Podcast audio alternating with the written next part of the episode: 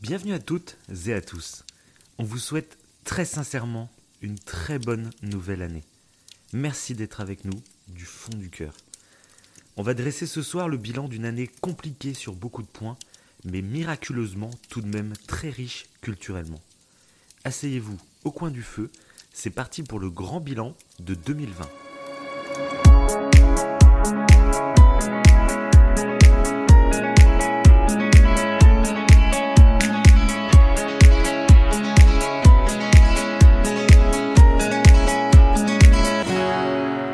Bonsoir, je suis Davin, il est Wivo, et ce soir c'est l'émission de la fin d'année 2020 ou celle du début 2021. C'est au choix quand c'est que vous nous écoutez. Et je suis donc avec Monsieur Wivo. Bonne année, Monsieur Wivo. Bonne année et bonne année à tous. J'espère que bonne santé, et bonne surtout santé. en cette période. Ah, c'est dit, ça va être très cynique hein, notre podcast. hein. On, voilà d'où ça, euh, voilà, on l'annonce de base. Non, ça va être un podcast merveilleux. D'ailleurs, joyeuse fête parce qu'on l'avait pas dit euh, sur le podcast précédent. Oui, On bah, pas, euh, Joyeux Noël euh, un peu en retard du coup, mais Voilà, j'espère que tout le monde, tout le monde s'est bien régalé. Tout le monde a pu voir un peu ses proches. Ouais. Comment dire, Ouais, dans ouais. cette période un peu, un peu chelou. Un peu Et donc aujourd'hui, bah, comme l'année dernière, ça va être un petit bilan de cette année 2020. Mais vous nous connaissez. Nous, on va essayer de garder le côté positif de cette année 2020. Donc là, c'est plutôt un challenge assez ardu. Là, on est sur un délire. là, laisse tomber quoi. Bah, du coup, Ouais. j'ai à peu près deux notes. hein. Bah Deux moi notes aussi, Sur toute l'année. moi aussi. sur toute l'année 2020. Ah, ça va être assez court, mais on va bien développer du coup. Oui, c'est ça. Bon, ça va durer à peu près 15 minutes, je pense, le podcast. Oui, Bon, après, après, c'est pas, c'est pas gênant. hein. Donc on va vous expliquer, c'est un truc euh, qu'on va mettre en place, mais dans un an. hein. Donc euh, voilà, on, on a des projets, tu vois, à long terme. Euh, c'est quelque chose qu'on n'a pas fait euh, cette année, qu'on a, Mmh. on a eu l'idée un peu tard en fait. C'est ça, et donc qu'on fera pour l'année prochaine. C'est qu'on aime bien un peu ces années bilan, sauf qu'on se rend compte à chaque fois de faire l'émission euh, bilan à la fin de l'année. Et ben, on est obligé de se retaper un peu euh, qu'est-ce qui est sorti, qu'est-ce qu'on a vu. Et puis des fois, bah, c'est très dur de se souvenir qu'est-ce qu'on a regardé tel mois à tel. on sait Ouais. plus quoi. Et euh, du coup, ce qu'on s'est dit pour l'année 2021, c'est que tout au long de l'année, en fait, on allait s'ouvrir une page notes et on allait noter en fait à chaque fois qu'il nous arrive des trucs, à chaque fois qu'il y a une actu qui nous marque, à chaque fois qu'il y a qu'on découvre une série, un film, un livre, un jeu vidéo, n'importe, on va tout noter. Et comme ça, pour le podcast du bilan 2021, Mhm. et ben là, ça sera quelque chose euh, assez inédit, je pense, euh, plus personnel peut-être, mais ça va être assez marrant de relire nos notes entières sur toute l'année, quoi. Euh, ça Ouais. peut me me mettre des, toi, des, petits, des petites pensées à certains moments. Euh, ça peut être assez drôle, je pense. Et on se les Ouais. dira pas pendant un an. Pendant un an, on notera chacun de notre côté nos petites notes. Et on se les dévoilera à la fin de l'année. Donc je pense que ça peut être vraiment très cool. Bah ça peut être cool et ça me fait penser presque à l'émission euh, Oh I Meet Your Mother où euh, vu que c'était super Oui. long, on avait noté plein de trucs, plein de concepts et tout. Mais Mm. Ce qui était marrant, c'était aussi euh, bah, le fait d'essayer de s'en souvenir. Et je pense que là, on aura le même truc. Je pense que des fois, il y aura des notes qu'on a mis. Bah, bien sûr, sont- bah là c'est encore pire. Parce Amy ça, Your Mother, on a an. mis moins d'un an à tout regarder. Donc Tout euh, à là, fait, ouais. c'est- Donc là, sur un an, je pense qu'il y aura des trucs. euh, on va se dire, mais à part si on développe bien, on va se dire, c'est quoi cette note? Qu'est-ce qui s'est passé? Pourquoi j'avais mis ça? Mais ça peut être vraiment cool. ouais. En plus, ça ça nous fait comme ça des, des émissions entre l'émission d'octobre pour euh, l'Horror Show, quoi. Et là, Ouais, on aime bien avoir ces petits rendez-vous un peu euh, calés comme ça. Ça, c'est sympa, ouais. Mais donc, bah voilà, on vous tease pour l'année prochaine, mais l'émission d'aujourd'hui, du coup, va être très nulle, hein, parce qu'on n'a absolument pas préparé. donc là, non, ça va pas être nul, ça va être plutôt cool, parce qu'on a quand même pas mal de choses à dire. Et, euh, et surtout, bon, là, on a plus, du coup, fait appel à nos souvenirs. Moi, j'ai regardé des petites listes euh, Mhm. de choses qui sont sorties pour me rappeler certaines sorties aussi. Et, euh, et donc, voilà, on va vous parler un peu euh, sorties culturelles qui se sont déroulées, voilà. hein, tout ce qui est film, euh, jeux, Mois par mois. euh, voilà, c'est ça. faire comme ça. Chaque mois, on va dire s'il y a des trucs qui nous ont marqué euh, tel ou tel mois. Voilà. Voilà. Voilà, ça, ça donnera un petit beau. aperçu. un petit aperçu, ouais, de, de ce qu'on Bon, sinon, en 2021. Plus, oui, oui, plus oui. personnellement, sinon, est-ce que tu as passé une bonne année? Ouais. Ouais, concrètement, tu Ouais. es content de ton année malgré tout ce qui s'est passé? Ouais, malgré tout ce qui s'est passé. kiffes, Alors, quoi. ça, peut, ça peut paraître bizarre à dire, mais ouais, j'ai passé une bonne année. Moi, j'ai eu de la chance. euh, le confinement, ça m'a pas trop, euh, comment dire, euh, trop embêté pour euh, le boulot. Mhm. Donc du coup, euh, j'ai passé plutôt une bonne année. Voilà. Hum, Il y a des choses qui ont stagné, mais j'ai eu des bonnes nouvelles, donc euh, C'est eh ben, vrai. c'était plutôt cool. Et donc je- j'espère qu'on que je vais réussir à, à retranscrire euh, cette positivité. C'est Et clair. pour toi? Et pour toi, c'était une bonne année? Eh ben moi aussi. Bon, moi je travaille un peu Ah. plus dans un milieu de la santé, donc moi je peux vous dire que ah, au début euh, c'était tendu, hein, euh, Ouais, mais ouais. euh, mais au final bon, on va dire qu'on s'y est fait hein, et c'était une plutôt bonne année aussi, je pense. hein. En plus, là, pour cette fin d'année, euh, niveau boulot, autant pour moi que pour toi, là, de ce qu'on se disait, c'était compliqué. De toute façon, je pense pour beaucoup de monde. euh, Ouais, ouais, c'est sûr. Bah, après nous, on va dire qu'on a la chance de, pouvoir Ouais, travailler aussi, hein, parce qu'il y a quand même Ouais, pas mal de fait, gens qui sont quand même bien en galère, et qui sont encore aujourd'hui, hein, de toute façon. Euh, c'est ça, voilà. c'est ça. Donc, on, on souhaite du courage d'ailleurs à ces, à ces personnes qui nous écoutent. C'est ça, et puis moi d'ailleurs, bah, bah, justement, euh, pour en venir à ça, moi je voulais euh, bah, revenir sur des messages qu'on a reçus, parce que pour le coup, c'est une année où on a reçu beaucoup de messages. euh, Oui. d'encouragement, beaucoup, la plupart très positifs, ça nous a vraiment fait plaisir. Et justement, Ouais, il y a des gens qui nous disaient que notre podcast les avait un peu accompagnés euh, dans des moments de confinement où ils étaient un peu plus seuls euh, socialement. Et ça, je peux dire, mais c'est le kiff. On peut pas Ouais, nous faire meilleur euh, compliment ni rien. Et du coup, bah, cette année, il y a eu un peu notre émission qu'on a fait sur euh, Xavier Dupont-Ligonnès qui, du coup, a vraiment à défoncer les vues. Là, on s'y attendait vraiment pas. Et du coup, ça a permis à notre podcast en fait d'être découvert par pas mal de monde, du coup. Oui. Et du coup, voilà, bah, c'était pour remercier vraiment tous ceux qui nous avaient laissé des petits mots gentils. Euh, on essaye de répondre de toute façon à tout le monde, et puis ça, bah, vraiment, ça fait plaisir, quoi, faut le Ouais, dire. ça, fait, ça fait vraiment plaisir. Parce que souvent on en parle en fin d'émission, mais euh, peut-être que tout le monde nous écoute pas à la fin des émissions jusqu'au bout. Euh, donc là, bah, je voulais moi en parler, tu vois, dès le départ, Dès le début, pour remercier vraiment, parce que vous vous dites ces petits mots, ces petits trucs, euh, vous le faites peut-être avec plein de plein d'autres podcasts, plein d'autres euh, vidéos sur YouTube, je ne sais quoi, mais il faut savoir que nous, chaque message, on les reçoit et vraiment ça nous fait plaisir, quoi. Donc euh, Oui, puis on les lit attentivement. Donc, euh, ouais, non, mais c'est sûr. Non, ça fait toujours plaisir. Ça fait, Et- donc, euh, Et ça nous Si incite à, continuer. à continuer. Si Non, mais c'est ça. N'hésitez pas à, à même essayer de communiquer avec nous. Ou quand on vous pose des questions et tout dans les épisodes, n'hésitez vraiment pas à répondre parce que nous, ça nous fait plaisir de, de débattre, tu vois, en dehors du podcast. Et, euh, et donc voilà, Mhm. c'était vraiment un gros merci euh, pour cette année à ce niveau-là. Pour nous, c'est vrai que ça nous a vraiment, vraiment fait plaisir. Voilà. Oui, d'ailleurs, pour tous ces gens-là, on a créé un petit Patreon. euh, L'abonnement est à 100 euros par mois. Euh, je pense que c'est assez, c'est assez modeste. c'est hein. espèce de C'est assez modeste. Non, non, pas du tout, pas du tout. Non, non, Non, mais au contraire, non, ça fait vraiment plaisir d'avoir des commentaires. Donc, Ouais, c'est ça, parce que bah, justement, euh, quand tu dis ça, c'est que nous, euh, on est des purs amateurs, hein, vraiment, on est des purs amateurs, on gagne pas du tout d'argent par rapport à ce podcast.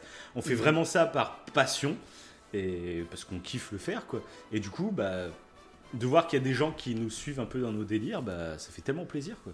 Mm, Et nous, c'est ça qui nous, qui nous plaît, en fait, au-delà de... Si on pouvait en vivre un jour, bon, ça serait un rêve, mais ça nous paraît tellement utopiste, enfin, ça nous paraît tellement loin qu'on n'y pense même pas.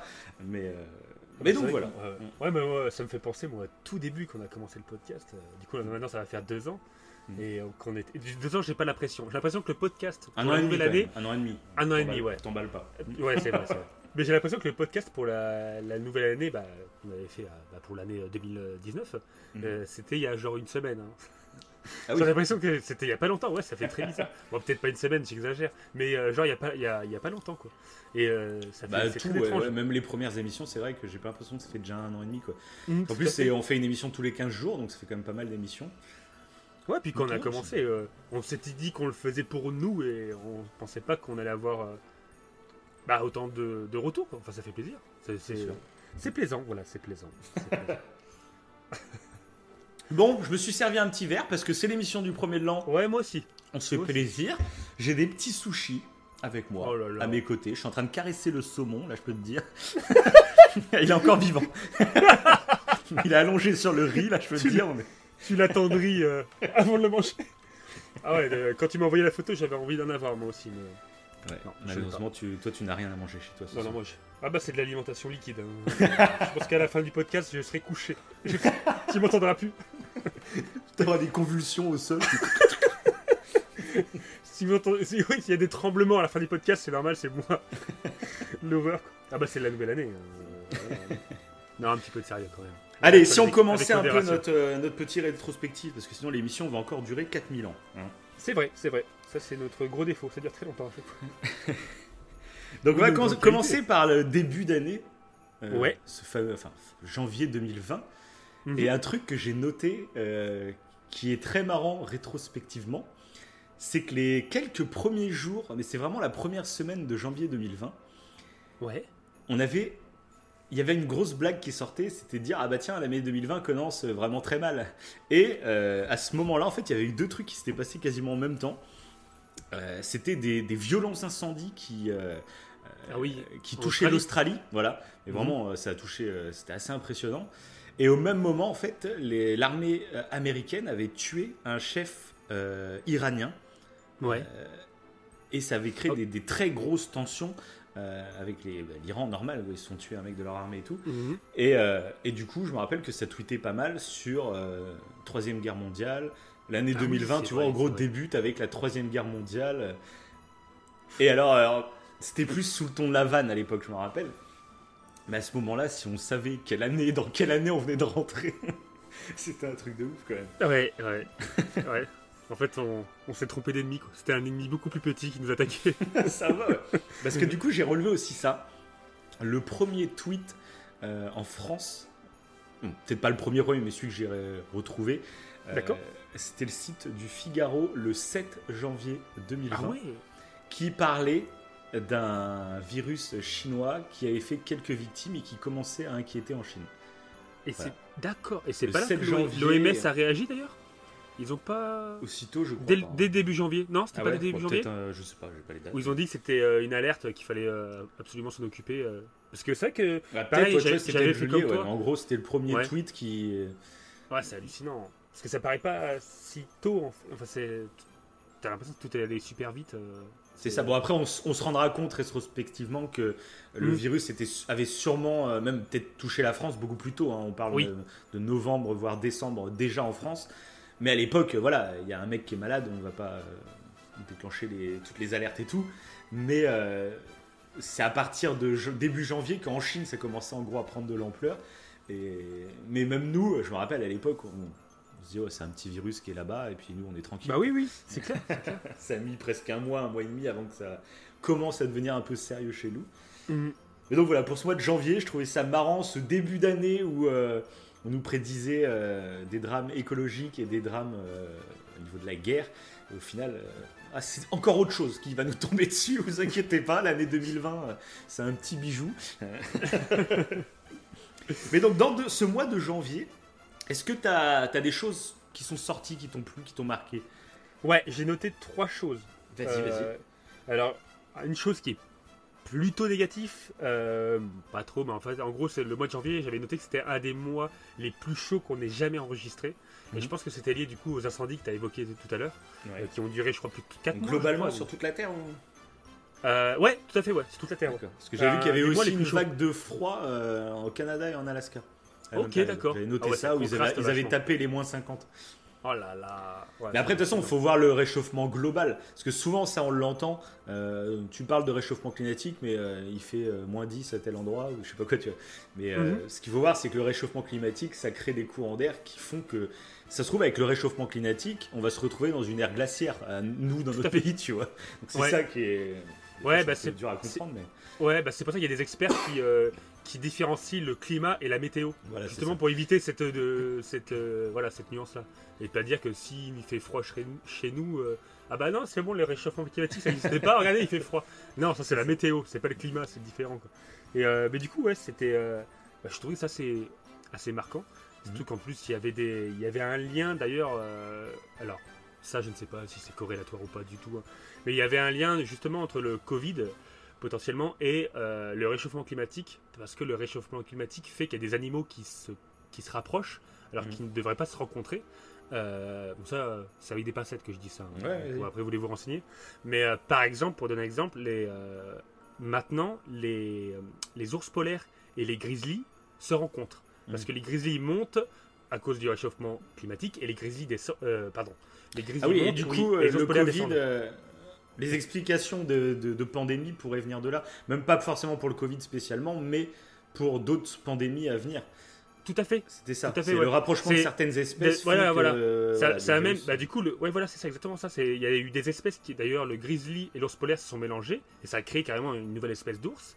Et en mm. soi, ça c'est pas grave, mais c'est-à-dire qu'il y a des espèces qui ne sont pas censées se transmettre des virus, qui se rencontrent. ouais, voilà. Et, après, ça peut... et du coup s'adaptent à d'autres organismes qui font que. Et voilà. mais il y a aussi tout le problème de la. Euh, de, l'élevage de masse des animaux qui font qu'on entasse des, tas d'animaux euh, dans des tout petits locaux.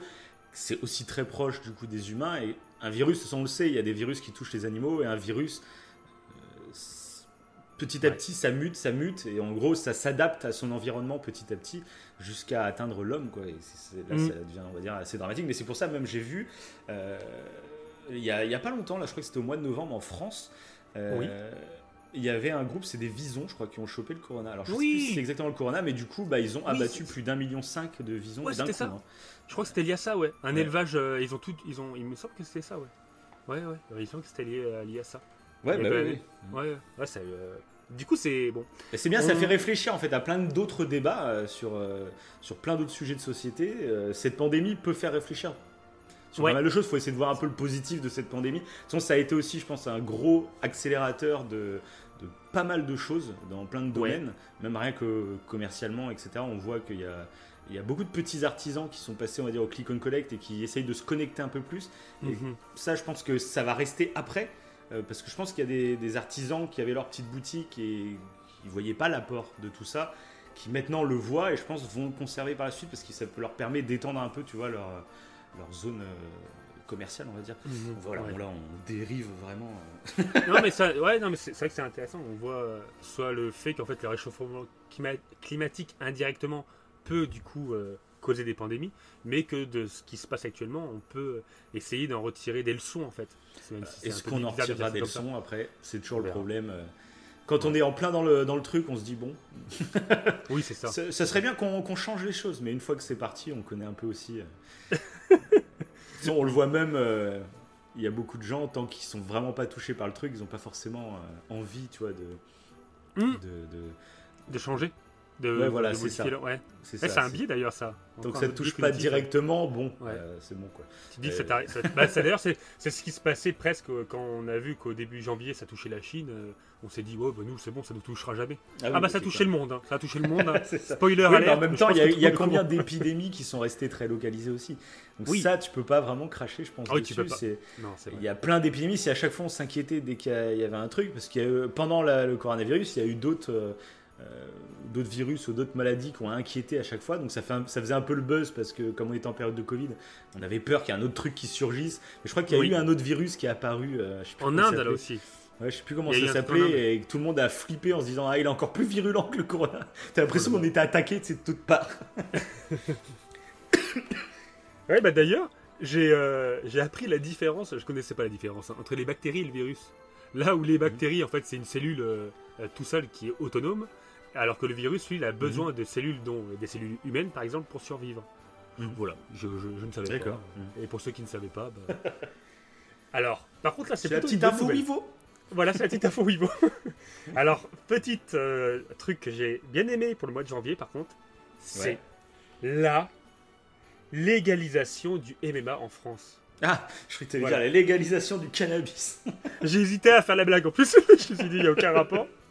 Non, mais la, légalisation du MMA. Et voilà, depuis Mais malheureusement, euh, du coup, il n'y a, a pas de public avec le non, Covid. ah oui, c'est l'horreur. Il n'y a personne, ouais. Parce que c'était quoi qu'on avait regardé On avait fait, euh, on avait regardé un event là, le, le, ouais, le Bellator. Le, Bellator, C'était Bellator. Ouais, L'ambiance euh, était géniale. Il y avait vraiment une bête d'ambiance, mais par contre, il y, a eu plein de problèmes. Ouais, même au niveau des, des combattants, il y a eu plein de combattants qui ont dû annuler au dernier moment. Du coup, il y avait beaucoup d'attentes. ouais, oui, c'est vrai. Compliqué c'est après, il y avait des, ouais. Et après, il y avait des, des, bons, des vrais combats, des combattants français et tout. C'était, mm. c'était cool quand même. L'événement était cool, mais c'est vrai que c'était compliqué. Mm, mm. Mais voilà, ça c'était une euh, bonne nouvelle et euh, parce qu'on en a beaucoup parlé dans le podcast Arts martiaux. Et euh, d'ailleurs, c'est suite à ce podcast. Bah, c'est suite à ce podcast qu'ils ont légalisé les MMA. Ils ont bah, compris les, les, nuances. Oui, oui, bah oui. bah, Macron nous écoute tous les jours. ils, ont, ils ont des putains de chevilles. Non, mais voilà, ça c'était. Non, c'est vrai, bah, très bien, tu vois, ça moi je l'avais pas du tout noté, du coup, donc ça c'est vrai que c'est cool ça. Mmh, mmh. Euh, parce que moi, ça me. Personnellement, après, ouais, je vais pas développer le truc, mais ouais, ça me choquait que, que ce soit pas légalisé, quoi. Alors que la boxe est légale. Et en termes de commotion cérébrale, bah.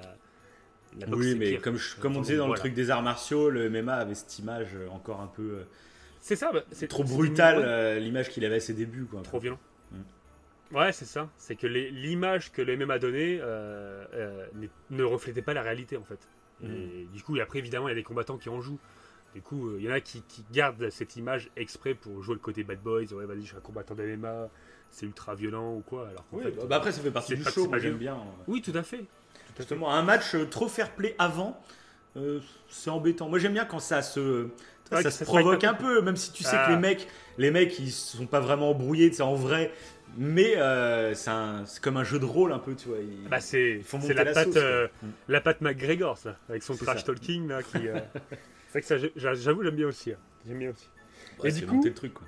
Ouais, voilà, c'est ça. Et un autre truc que j'ai noté, en fait, à ce moment-là, et ouais, c'était au mois de janvier, j'ai acheté un, un, bouquin qui s'appelle, enfin trois bouquins, qui s'appelle Zach et Zoé.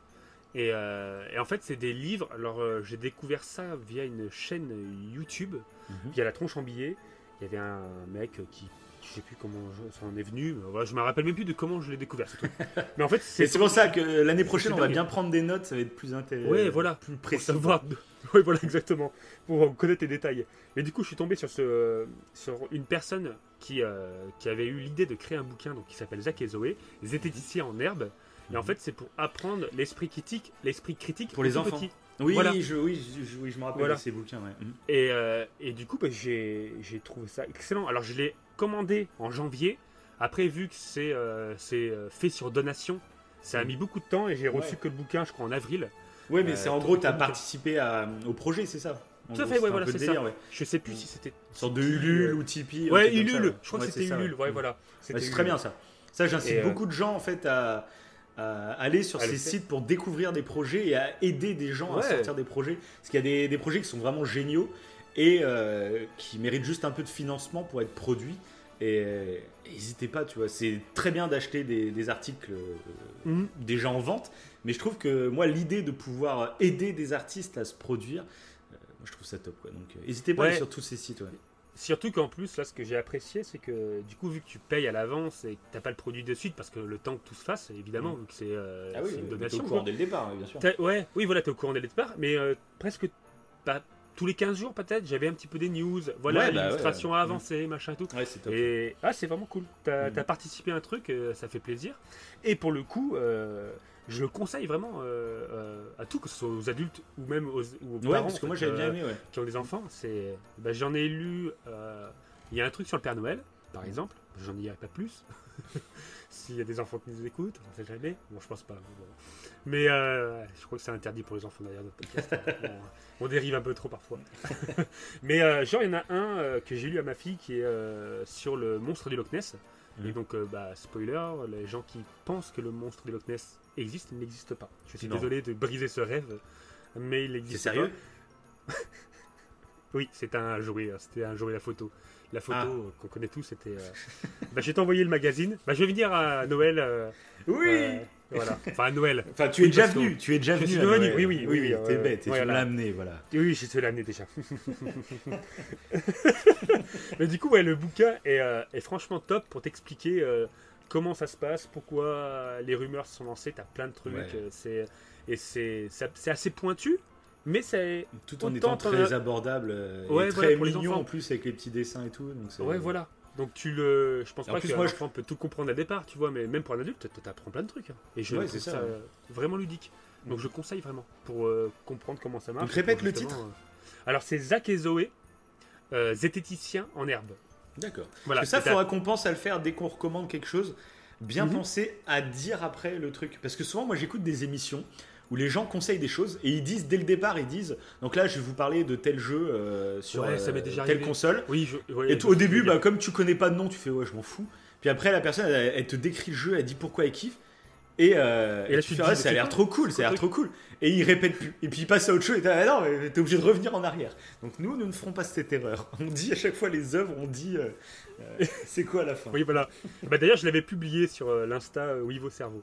Ouais. Euh, ça fait 20 minutes, je crois. J'ai fait trois pubs hein, pour les podcasts. ça va. mais t'es vraiment ah, le, VRP de l'émission. Hein, ah bah c'est un art, hein, c'est un art. Je, Bientôt, je, vais, je vais te payer pour que tu ailles faire le sonner chez les gens et puis tu vas leur parler du podcast. je vais laisser des trucs dans les boîtes lettres, tu sais. Donc euh, non voilà donc ouais, bouquin que je conseille ça explique comment ne pas se faire avoir justement par les biais cognitifs en tout genre euh, mais de façon très ludique donc donc c'est très intéressant. Ça parle même de paralysie du sommeil. Ça, enfin, c'est splendide. Très bon livre. Voilà. Donc, mois de janvier, c'était mes petits trucs euh, qui m'ont fait plaisir. Quoi. Enfin, ouais, carrément. Voilà. Très très bien. Bah, moi, j'avais noté deux films du coup. Ah, ok. Euh, qui était sorti à cette période, dont un où on a fait carrément une émission hein, dessus, donc je vois que ça t'a pas marqué de fou. Ah oui Jojo, Jojo Rabbit. Voilà. Ah, Il y a Jojo Rabbit qui est sorti, donc on, vous invite à aller écouter notre émission, parce que c'est une émission qui a pas fait beaucoup, euh, beaucoup de vues ni d'écoute, euh, parce que bon, c'est un film, je pense, moins réputé, moins connu que, mhm. beaucoup d'autres. mais c'est vraiment un film qu'on a adoré tous les deux, qui, qui se sert vraiment de l'humour dans un but très intelligent. Euh, l'humour n'est pas là juste pour te faire rire, il est là pour te faire comprendre certaines choses, pour te faire vivre des émotions. Et c'est pour ça qu'on avait euh, donné ce titre à l'émission, euh, l'humour qui, sert l'histoire vraiment. Quoi. Mhm. Donc c'est vraiment un film, voilà, pour vite fait faire un petit speech pour ceux qui ne connaissent pas du tout. On suit un, jeune enfant qui fait partie des jeunesses hitlériennes. Mhm. Et son ami imaginaire n'est autre que Adolf Hitler lui-même. Voilà. Mais ça démarre comme une comédie, donc c'est plutôt drôle. Euh, mais voilà, on va pas trop spoiler parce que c'est un film avec pas mal de surprises. Et euh, Mais voilà, on vous le conseille grandement. Et le deuxième film qui était sorti à ce moment-là, donc c'est un film que j'ai chez moi, que je dois regarder, mais je n'ai toujours pas vu. Mais je me voyais mal ne pas au moins le citer. Donc je ne vais pas vous faire un avis puisque je ne l'ai pas vu. Hein, voilà. Mais c'est un film qui me tente beaucoup et juste la démarche artistique, c'est quelque chose moi qui me plaît beaucoup. Tu sais, j'adore les films euh, où tu sens que le réalisateur, il a, il a un projet, il a envie de te faire kiffer, tu vois. Mhm. Et ce film, euh, je trouve, bah, fait partie un peu. Euh, comment s'appelait le film avec Michael Keaton, Birdman?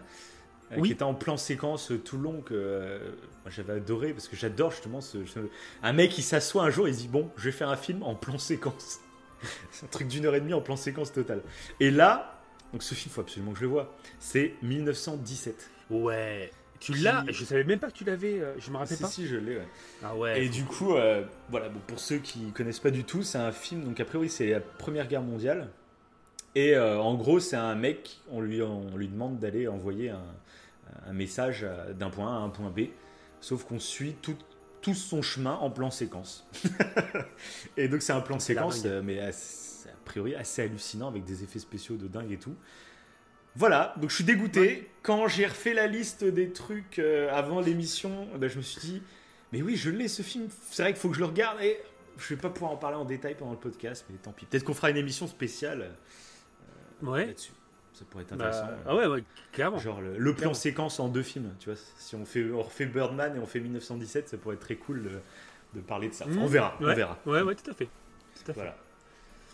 Donc voilà, pour le mois de janvier, c'est ça que j'avais noté, tranquille. Ouais, mais t'as bien fait de le noter parce que 1917, je l'ai vu dans les films qui ont vraiment marqué l'année 2020.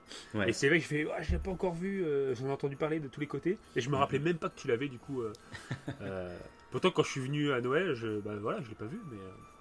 Ouais, c'est bizarre, tu l'as.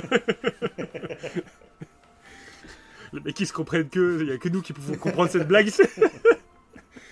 non, mais ouais. Donc février. Février, bah, je vais commencer cette fois comme toi, tu as commencé tout à l'heure. Oui. On répartit un peu les tâches. Hein. Et ben moi j'ai noté qu'une seule chose pour le mois de février. Ah. ah je voilà je. Oh, très, très ah, hein. ah j'étais très calme. Hein, ah oui, tu très light. oh bah oui. J'ai noté le jeu PS4 Dreams.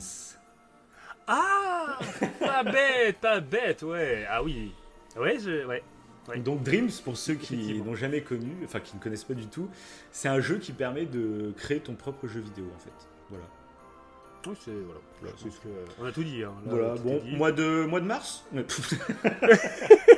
Non, donc c'est un jeu qui est, qui est super cool. Après, euh, j'espère que ça va ressortir sur PS5 avec les possibilités un peu ouvertes euh, pour relancer un peu la flamme parce que bah, clairement, tu as, une petite histoire solo, euh, histoire de te montrer comment créer 2-3 trucs, tu vois, et te montrer un peu les possibilités que tu as. mais le, grand truc du jeu, c'est que tu accèdes sur des serveurs online avec mhm. les créations de tous les autres joueurs. Et il y a des, des, gars, ils ont fait des trucs, mais de malade mental. C'est des expériences, même des fois avec des graphismes assez fous. c'est plus beau que des, certains jeux indépendants qui sortent euh, normalement, on va dire. Euh, donc voilà, je me rappelle qu'on avait des projets, nous, de, de créer des ah trucs. Euh, mais c'est un jeu, je pense que, ouais, sur console avec une manette, c'est très très galère, je trouvais. Et, mais je crois que le jeu était prévu pour sortir sur PC aussi. Je pense qu'il Ok il pourrait gagner vraiment à sortir sur PC pour que des gens, bah, le taf avec clavier, souris, être beaucoup plus précis, beaucoup plus rapide dans leur truc, mais qui gardent ouvert en cross-platform, tu vois, euh, toutes les créations de tout le monde, parce qu'ils ah l'ont ouvert en VR, d'ailleurs, avec les casques VR, j'ai pas du tout encore essayé. Euh, mais du coup, ça aussi, ça peut être ouf parce que ça offre, je sais pas combien d'opportunités, euh, d'expériences et tout gratuit. Tu vas sur le, tu lances le jeu et puis tu as accès à des centaines, des milliers de, jeux gratuits, quoi, en gros. Donc c'est plus des petites expériences, bien sûr, mais, euh, mais voilà. Ouais, parce qu'il y avait quand même un sacré euh, investissement, rien que, déjà pour comprendre comment ça marchait, ouais, rien qu'au niveau maniabilité. Tu avais des cours, tu avais des tutos pour vraiment tout apprendre, mais c'était vraiment balèze. Hein, Mais du coup, c'était marrant parce que à ce moment-là, on avait euh, parlé d'une chose qui, qui est assez, enfin pas drôle forcément, mais qui, est intéressant de constater, c'est que du coup, des jeux euh, extrêmement bien réussis, faits par des grands studios, etc.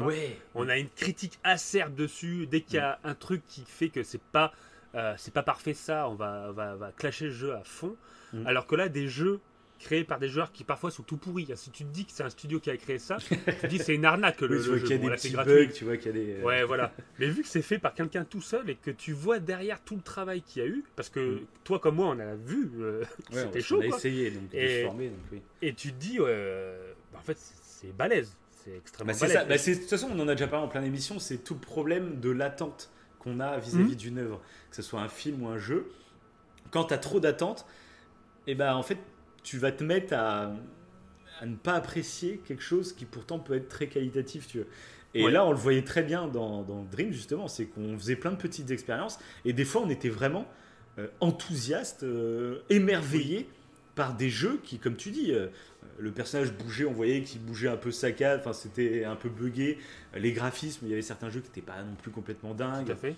Mais il y avait des petits bugs et tout, mais, on était, vraiment content et émerveillé. On était parce qu'il y avait ce contexte, ce contexte de, comme tu dis, euh, euh, c'est un, un, ou deux mecs euh, dans leur coin qui ont créé ça, donc d'un coup ça rend l'œuvre vraiment cool. Quoi. Et, et ça, ça nous a fait réfléchir. Bah, on en, ouais, on en, on a déjà parlé. Quoi. Mais si à l'inverse, c'est un gros, gros studio, tu vas arriver sur l'œuvre, tu vas pas la juger pour ce qu'elle est, mais tu vas la juger dans son contexte. Et des fois, c'est un peu mm. dommage, parce qu'il y a des gens qui ont la critique très dure avec des œuvres trop attendues alors qu'elle ne le mérite pas, mais voilà. C'est ça, c'est ça. Ouais, euh, voilà, c'est vrai que Dream, c'était une petite piste de réflexion à ce niveau-là qui était assez cool, je trouve. Ouais, bah d'ailleurs, c'est un truc que j'ai remarqué moi avec. Euh, c'est cette année, je sais plus quand j'y ai joué, c'est cette année que j'ai joué à Minecraft. Donc, ouais, oui. Le jeu de tu découvres cette année. oui. Mais, euh, et du coup, j'ai payé, en fait, c'était 7 euros, c'était pas grand chose, une création, c'était un truc de dragon, tu te rappelles, je t'avais envoyé des mm. photos et tout. Euh, et, j'étais surpris. il y avait quelques bugs et tout, peut-être parce que je joue sur console, donc c'est pas, mhm. c'est peut-être pas assez, euh, je sais pas, il y a peut-être pas assez de puissance ou je ne sais pas. bref. Mhm. Et du coup, euh, mais j'étais ébloui. En me disant que le moi quand je faisais des petites cabanes justement bah, avec ma fille tu vois le taf de certains oui c'est hallucinant le taf tout a, il, a, il a créé une île mais extrêmement bien faite et tu te dis le boulot qu'il y a derrière. Limite, quand j'ai. En fait, après, quand j'ai payé, je me suis dit, bon, je paye, on verra. Peut-être que euh, j'ai regretté. Mais en fait, non, j'ai pas regretté. Je me dis, en fait, le gars, il le méritait. Les 7 euros que j'ai mis, euh, pas grand chose, mais il le méritait parce que le mec, il a dû travailler je sais pas combien de temps. Mhm. Donc, euh, donc voilà. Voilà, voilà. Moi, pour le mois de février, j'ai rien mis. Hein. donc, comme si ah, c'est réglé. voilà, voilà. Mais j'aurais pu mettre Dreams, c'est vrai. J'ai pas pensé. On va passer directement du coup à ce mois de mars. Allez. ce mois du confinement, le début du confinement. C'est ça. Ah bah là j'ai noté pas mal de trucs. Enfin, trois trucs. du 17 mars hein, ce confinement qui a débuté. Ouais. Et moi aussi j'ai noté trois trucs, tiens. Ah ok. J'en ai noté un, je pense que enfin, tu l'as noté aussi, j'imagine. C'est ah. pour moi c'est le jeu du confinement. Animal Crossing. c'est ça. ouais, ça, ça a été la découverte totale. Je ne connaissais absolument pas la licence euh, avant la sortie de ce nouveau, le New Horizon. Je ne connaissais pas du tout la licence. La licence, je la connaissais de visu, tu vois, dans Smash Bros, on voyait les personnages. J'avais un gros a priori sur ce jeu. Moi aussi, bah, comme tout le monde, je pense. Hein. Même, il y a beaucoup de gens qui l'ont encore quand tu vois les pubs à la télé. Vrai. Et, euh, et c'est vrai que bah, ce New Horizons, bah, en plus, c'était allié avec le confinement, je crois. Il y avait la, totale, parce que moi, les 15 premiers jours de confinement, du coup, je les ai passés chez moi, parce que j'avais une semaine de vacances. Hein, le, mec qui, ah, le mec qui place très mal ses vacances. c'est que je les avais placés genre 3 euh, ou 4 mois avant, et ah bah, dans le confinement, voilà, génial. Et, euh, et, j'avais eu un petit lambago avant, comme ça j'avais 15 jours où j'étais resté chez moi, je pouvais rien faire, quoi, génial. Ah, et du coup, euh, bah, j'avais craqué pour ce Animal New Horizons, juste pour Animal Crossing New Horizons, juste pour un peu découvrir quoi. Et finalement, l'alliance du contexte, hein, justement là, là tu vois, c'était le contexte de rester enfermé chez soi à cause du confinement, mais de s'évader sur une île déserte. Hmm, c'est totalement ça. Pour, c'est, j'ai kiffé, j'ai vraiment kiffé. Hmm, c'est totalement ça. Et puis je trouve que le, le, le, le jeu avait ce côté un peu ouais, euh, d'évasion qui marchait vraiment pour le coup. Et puis je trouvais que le jeu, euh, quand je dis qu'il y avait un a, priori, je pensais juste qu'il fallait créer son île et basta. Mais en fait, le jeu, il y a tout les poissons qu'il y a, ouais, les insectes, les fossiles de dinosaures que tu récupères, tout est cohérent en fait, tout est, est réel. Parce qu'un truc qui est, assez dingue, un truc, moi, c'est peut-être le truc que j'ai préféré, c'est que le jeu se passe en temps réel. Oui, en euh, plus. tu rentres la date, enfin, il, regarde la date de ta Switch. Donc après, euh, tu peux tricher si tu veux avancer. Oui, oui. Je trouve que tu perds tout l'intérêt du jeu. Mais le fait d'avoir. Euh, tu vas pas y passer 4 heures tu vois, par jour. C'est, tu vas y aller une demi-heure, trois quarts d'heure, une heure pour faire tes petits trucs. Mais chaque jour, au bout d'un moment, après, tu n'as plus rien à faire. Une fois que tu as tout fait, il n'y a pas d'autres missions qui vont se déclencher ou quoi. Et il faut que tu reviennes le lendemain pour qu'on t'annonce de nouveaux trucs, tu vois. Et ça, j'ai mm. adoré. Déjà, bah, en plus, en plein pendant le confinement, ça tombait vraiment parfaitement parce que pendant le confinement, on cherchait un peu, tu vois, à structurer nos journées en restant enfermé chez soi. Tu vois, t'as plus tendance à rester à Vachy puis à, mhm. bouffer plein de séries. Tu sais même plus quelle heure il est. Tu vois, voilà.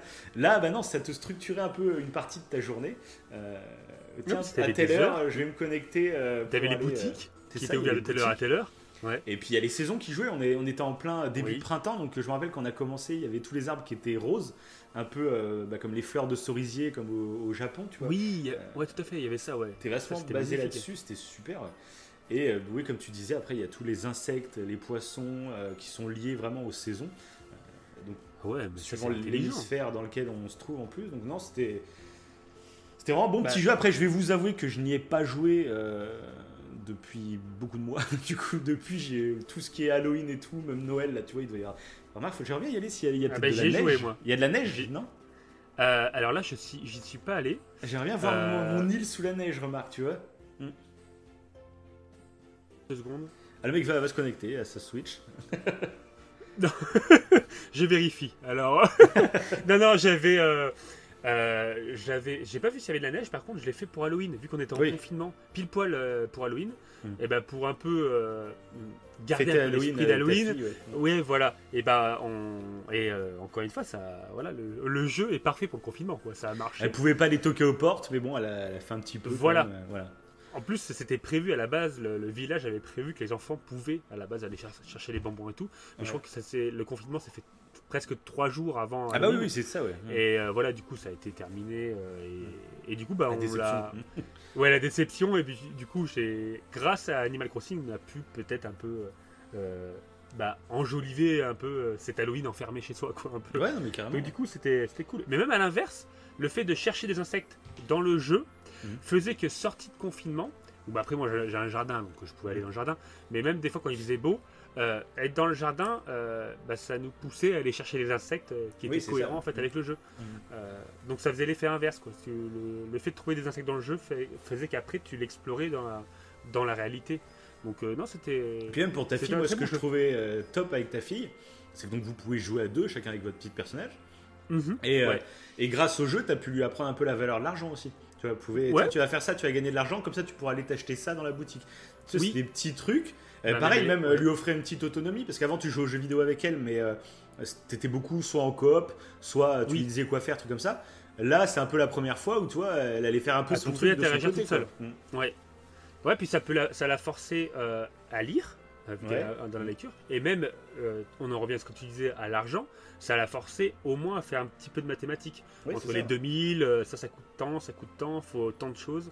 Et donc, ouais, c'était, c'était intéressant. C'était intéressant. Mm. Puis, vu que c'est un rapport, encore une fois, à la vie réelle, avec les insectes, les poissons et tout, c'est cool. Quoi. Des fois, même, on allait voir les vrais poissons euh, euh, ailleurs, en fait, en image. Euh, je te montrais le poisson que tu as pêché, c'est celui-ci et tout. Non, c'était. c'est un très bon jeu. Franchement, c'est un très très bon jeu. Donc, j'ai été agréablement surpris. Donc, voilà. Non, ouais, c'est bonne découverte au mois de mars. Je l'avais noté. Ah bah là, ça, faisait partie de mes trois. Pour beaucoup, beaucoup de monde, ça a été vraiment le jeu. on n'est pas les seuls à avoir découvert cette licence. ah oui, ah bah, confinement. Oui, par contre, là, elle a détruit mon île, hein, clairement. Maintenant, mon île est devenu.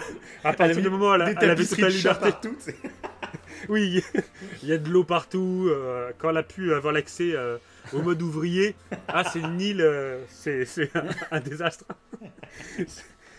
Donc, bon, de toute façon, après, maintenant, on n'y joue plus. C'est vrai que j'ai joué surtout pendant le confinement. Ouais, mais du coup, je pense qu'on a joué quand même pas mal d'heures au final. Hein. C'est un jeu sur la durée qui est intéressant. Quoi. Ouais, totalement totalement.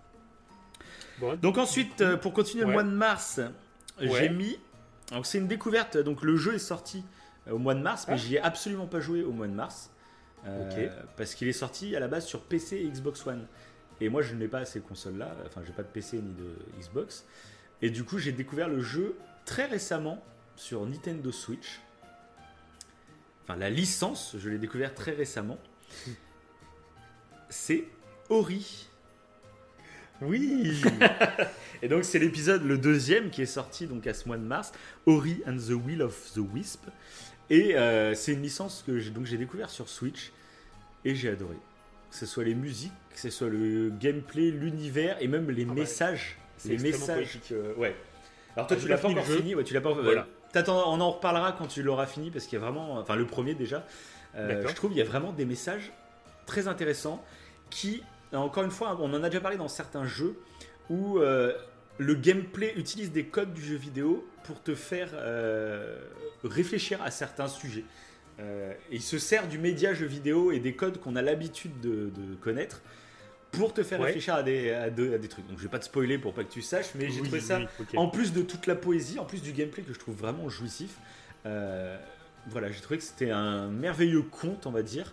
Euh, là, tu peux jouer carrément avec ta gamine, même si je pense qu'elle est un peu jeune. Il est, c'est un jeu qui est quand même assez dur. Oh, il euh, Oui, et puis là, il est assez noir parfois.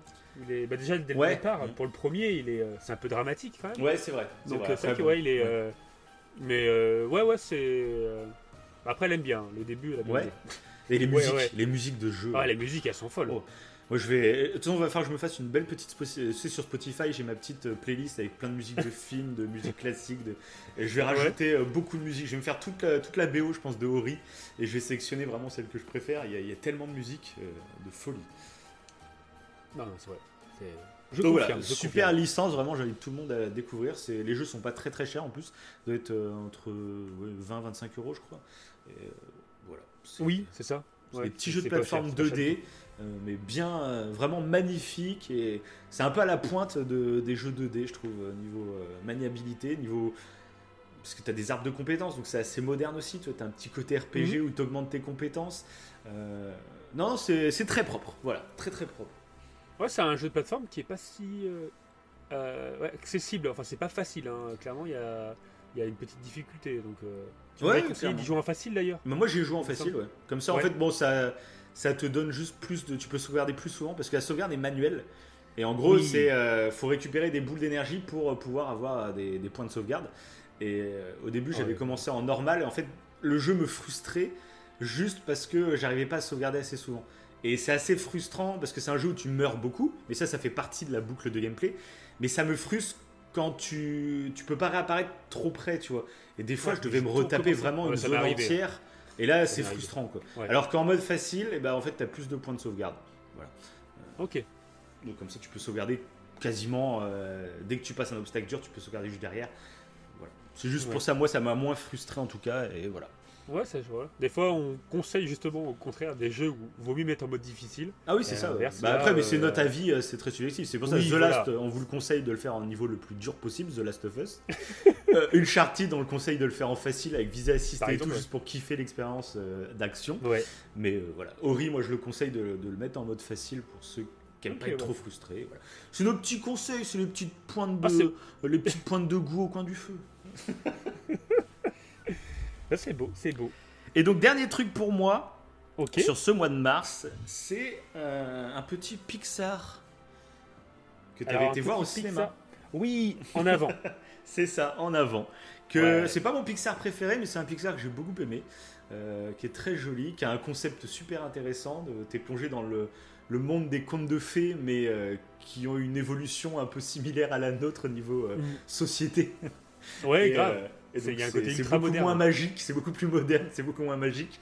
Et euh, bah, le concept, j'ai adoré. Après, c'est pas le plus grand Pixar, il y en a des mieux, hein, clairement. Mais euh, très bon moment. Voilà. Et puis, c'est peut-être le dernier film que tu as été voir au cinéma. Ah non, on a été voir un autre après. Bah, c'est le dernier film que je suis allé voir au cinéma avec, ma fille, par contre. Ça. Ouais. Mais euh, ouais, clairement, moi j'ai adoré. Hein. Elle aussi, elle avait beaucoup aimé. En plus, il y a des dragons et tout. oui, elle, c'est une fan des dragons. ah, le Père Noël, on a ramené plein. Hein. Plein de dragons. Donc, euh, même, voilà. même un livre avec des dragons. Dragons. Ah oui. C'est moi, je, lui offre le petit livre Harry Potter. Quand je vais lui dire qu'il y a des dragons dedans, elle va se forcer à apprendre à lire. Là, je peux te dire. c'est une petite technique. Une petite technique qu'il faut faire. Mais euh, ouais, ouais, franchement, super, euh, super, super, bah, super film, super film, super animé. Mais c'est vrai qu'on n'a pas fait. Après, Ouais, il en méritait pas de faire peut-être un podcast ou quoi, mais euh, c'est. Ouais, non, je pense pas que c'est le meilleur. Euh, c'est pas le meilleur des, Pixar, quoi, mais euh, c'est un très bon moment quoi, que tu passes devant. Oui, tout à fait, ouais. Mm. C'est vrai que j'avais bien aimé le principe aussi, un peu mélanger la magie et la modernité. C'était un peu, ouais, comme c'était un peu inédit, donc. ouais, bah le concept est cool, ouais. Mm, mm. Ça faisait un peu quête de RPG aussi, où les, les héros oui, voilà, quêtes à suivre. Fait, ouais. Oui, il y, avait un côté un peu pour tous les gamers, euh, des petits clins d'œil aussi euh, pour tous ceux qui jouent aux jeux vidéo et tout. Les univers héroïques, fantasy, tout ça, ouais. Ouais. Ok. Alors, bah, du coup, t'as. Moi, j'ai. Ouais, on a cité Animal Crossing et du coup, moi, j'ai deux trucs. Donc, il y en a un, c'est une série. Mhm. Et l'autre, c'est un événement. Vas-y. Mhm. Donc, un événement au mois de mars Ouais. Eh bah. Haha C'était bien, bien, bien, particulier en plus, du coup, vu que c'était au mois de mars. Oui, c'est ça. Et euh, alors, du coup, la, la, série, euh, c'était Freud. Ah oui, je me rappelle que tu en avais beaucoup parlé, ouais. Ouais, alors je l'ai pas vu de suite parce qu'au début je me suis dit que ça allait pas être génial, euh, je ne sais plus pourquoi. du coup je l'ai regardé un petit peu tard et en fait j'ai beaucoup aimé. c'est ça, alors ça reflète pas du tout la réalité.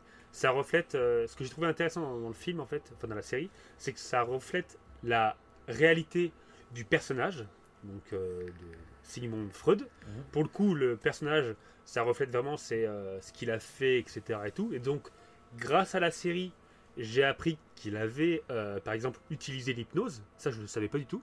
Et donc, c'est des trucs tout bêtes, quoi. Mais j'aime bien, d'où les hommes sans loi qu'on a fait précédemment. Mhm. J'aime toujours les trucs où c'est après des faits réels. et c'est pour ça que tu avais fait un gros, gros débrief. Encore une fois, on avait un peu, pas débattu là-dessus, mais c'était un peu particulier parce que ça s'inspirait du personnage qui là était réel, mais après toute l'histoire, ça s'inspirait de trucs réels. Ouais, et après ça tournait en fiction. Ils avaient mélangé les deux. Ah, pour le coup, le côté fiction était vraiment assumé hein, parce que ça part mm. dans des trucs assez loin, mais ça, ça se basait quand même sur des trucs qui étaient réels, dont l'hystérie à l'époque, ce qu'on appelait l'hystérie et plein de trucs. Et, euh, et j'ai quand même apprécié. C'est une fiction, euh, mais pour le coup, tu en apprends quand même sur Freud. Et ça, j'avais apprécié. Par contre, euh, c'est vrai que si tu te renseignes pas après coup, tu peux euh, avoir des, idées reçues. Ouais, voilà. Et c'est là la problématique du, de la série, si on peut dire ça comme ça. Mais après, j'avais passé un bon moment. Mhm. C'était intéressant. Mais oui, c'est vrai que si tu voilà, si on fait pas comme nous, nous souvent on regarde après coup. là, si tu le fais pas, tu, voilà, tu, peux croire plein de trucs. Quoi. Limite, Freud, c'est un exorciste. c'est, ouais, ça peut être un peu. voilà. Bon, j'en dis pas plus pour pas spoiler si les gens veulent le voir. Mais donc il y avait cette série et l'événement, C'était un combat de MMA. Ah Khabib Ouais Ouais. Ouais, en fait, c'était prévu au mois de mars. prévu, mais il n'a pas, été, il pas été fait du coup. Ah, il a été fait un peu plus tard. Euh, euh, oui, il a, ouais, tu me diras, il n'a pas été fait, c'est vrai. Il n'a pas été fait à ce moment-là, mais à la base, il devait y avoir le fameux combat Rabib vs Ferguson. Donc, euh, Rabib, qui est un des, des, plus grands combattants du MMA, hein, même si j'aime pas du tout son style. Voilà, voilà. moi, j'adore. Je, suis, fan de lutte, moi. ouais, le combat au sol, c'est ma grande ah, passion. C'est merveilleux. il, a, il a 30 victoires, 0 défaites. Hein, voilà, et en MMA, c'est palmarès, c'est quand même assez hallucinant. Et, mais il combat que au sol. C'est un lutteur euh, de, de, haute renommée, hein, d'où c'est palmarès. Et il devait combattre contre Tony Ferguson, qui était potentiellement l'adversaire qui aurait pu peut-être le battre. C'était la quatrième fois où euh, c'était prévu le match. Et il y a le confinement, et donc c'est la quatrième fois, elle a sauté. À chaque fois, il y a eu un truc, c'est hallucinant. Et c'est ça que j'ai trouvé hallucinant, c'est qu'en plus, à ce moment-là, Dana White, euh, le fondateur de l'UFC, donc là où euh, l'organisateur des, combats, en gros, celui qui s'occupe bah, de tous les combats et tout, était prêt à louer une île, euh, voilà, pour, pour faire le combat. Et en fait, le combat aurait pu être fait. Ferguson était prêt. Rabib, lui, il a refusé. Il n'a pas fait le combat. Mhm. Et du coup, Ferguson a fait le combat contre Gadji. Donc il y a quand même eu un combat. Ça s'est reporté, mais il y a quand même eu un combat sur une île. Donc Ferguson vs euh, Gadji. Gadji a gagné. Et, voilà. Bah, c'était pas le combat attendu. Hein. On parlait de l'attente tout à l'heure. Du coup, euh, l'attente que j'avais, euh, c'était pas du tout le combat qui était prévu. mais c'était quand même assez hallucinant pendant cette période de confinement où le mec avec les millions qu'il amasse, il se permet de, de, se dire ouais bah moi je vais louer une île, on va le faire le combat. moi j'ai décidé qu'on fasse qu'on fait le combat, Covid ou pas, il y aura le combat de fait c'est vrai qu'il a loué une île euh, et t'avais plein de médecins qui vérifiaient le Covid, si la personne était positive et tout. Enfin, c'est hallucinant. C'était assez intéressant à suivre, hein, cet événement. Surtout tout le monde y attendait, tout le monde attendait ce combat euh, Habib-Ferguson. Mais bon, bah, du coup, euh, du coup bah, ça, ça n'existera pas ce combat. Un combat qui, que Dieu lui-même ne voulait pas que ça se passe. c'est ça. Donc voilà. Bah, c'est à cause de ça le Covid. Hein. C'est uniquement pour pas qu'il y ait le combat. Ah bah oui, oui, bah, c'est la grande théorie... Euh, Complotiste du moment. Complotiste D'ailleurs, c'est euh, c'est Khabib lui-même hein, qui a lancé le, Covid, apparemment. Mais qui avait peur de Ferguson. Non, mais c'était euh, ouais, c'était intéressant. Tout ce, ça m'a mis... c'était intéressant que pendant ce confinement, en fait, bah, moi, les événements sportifs que je suivais étaient vraiment du coup d'actualité, qu'il y avait une, une ambiance par rapport à ça qui se créait on sentait que le mec voulait absolument faire le match. Donc est-ce qu'on était là Le match va être fait Non Ouais, bah, tous les événements sportifs. Moi, je suis un grand fan de foot, du coup. Mhm. Et moi, bah, bon, à l'inverse, moi, tout s'est annulé. Hein. Moi, tout, c'était atroce. Ah, il n'y a plus rien. Euh, c'est moi, tout s'est arrêté jusqu'au mois de juillet à peu près. Quoi. Ouais, surtout que là, c'est collectif, c'est beaucoup plus collectif. oui, bah oui. C'est plus compliqué en plus. Euh. Donc, euh, bon. Ouais, ouais. Bon, voilà. Ok. Voilà, Et bon, on va passer au mois d'avril. Ouais. Bah, je te laisse, vas-y, continue sur ta, bah, sur ta lancée. Sur ma petite lancée Alors au mois d'avril, c'est simple, il y a un truc. Vas-y. Attention, ça va être très rapide.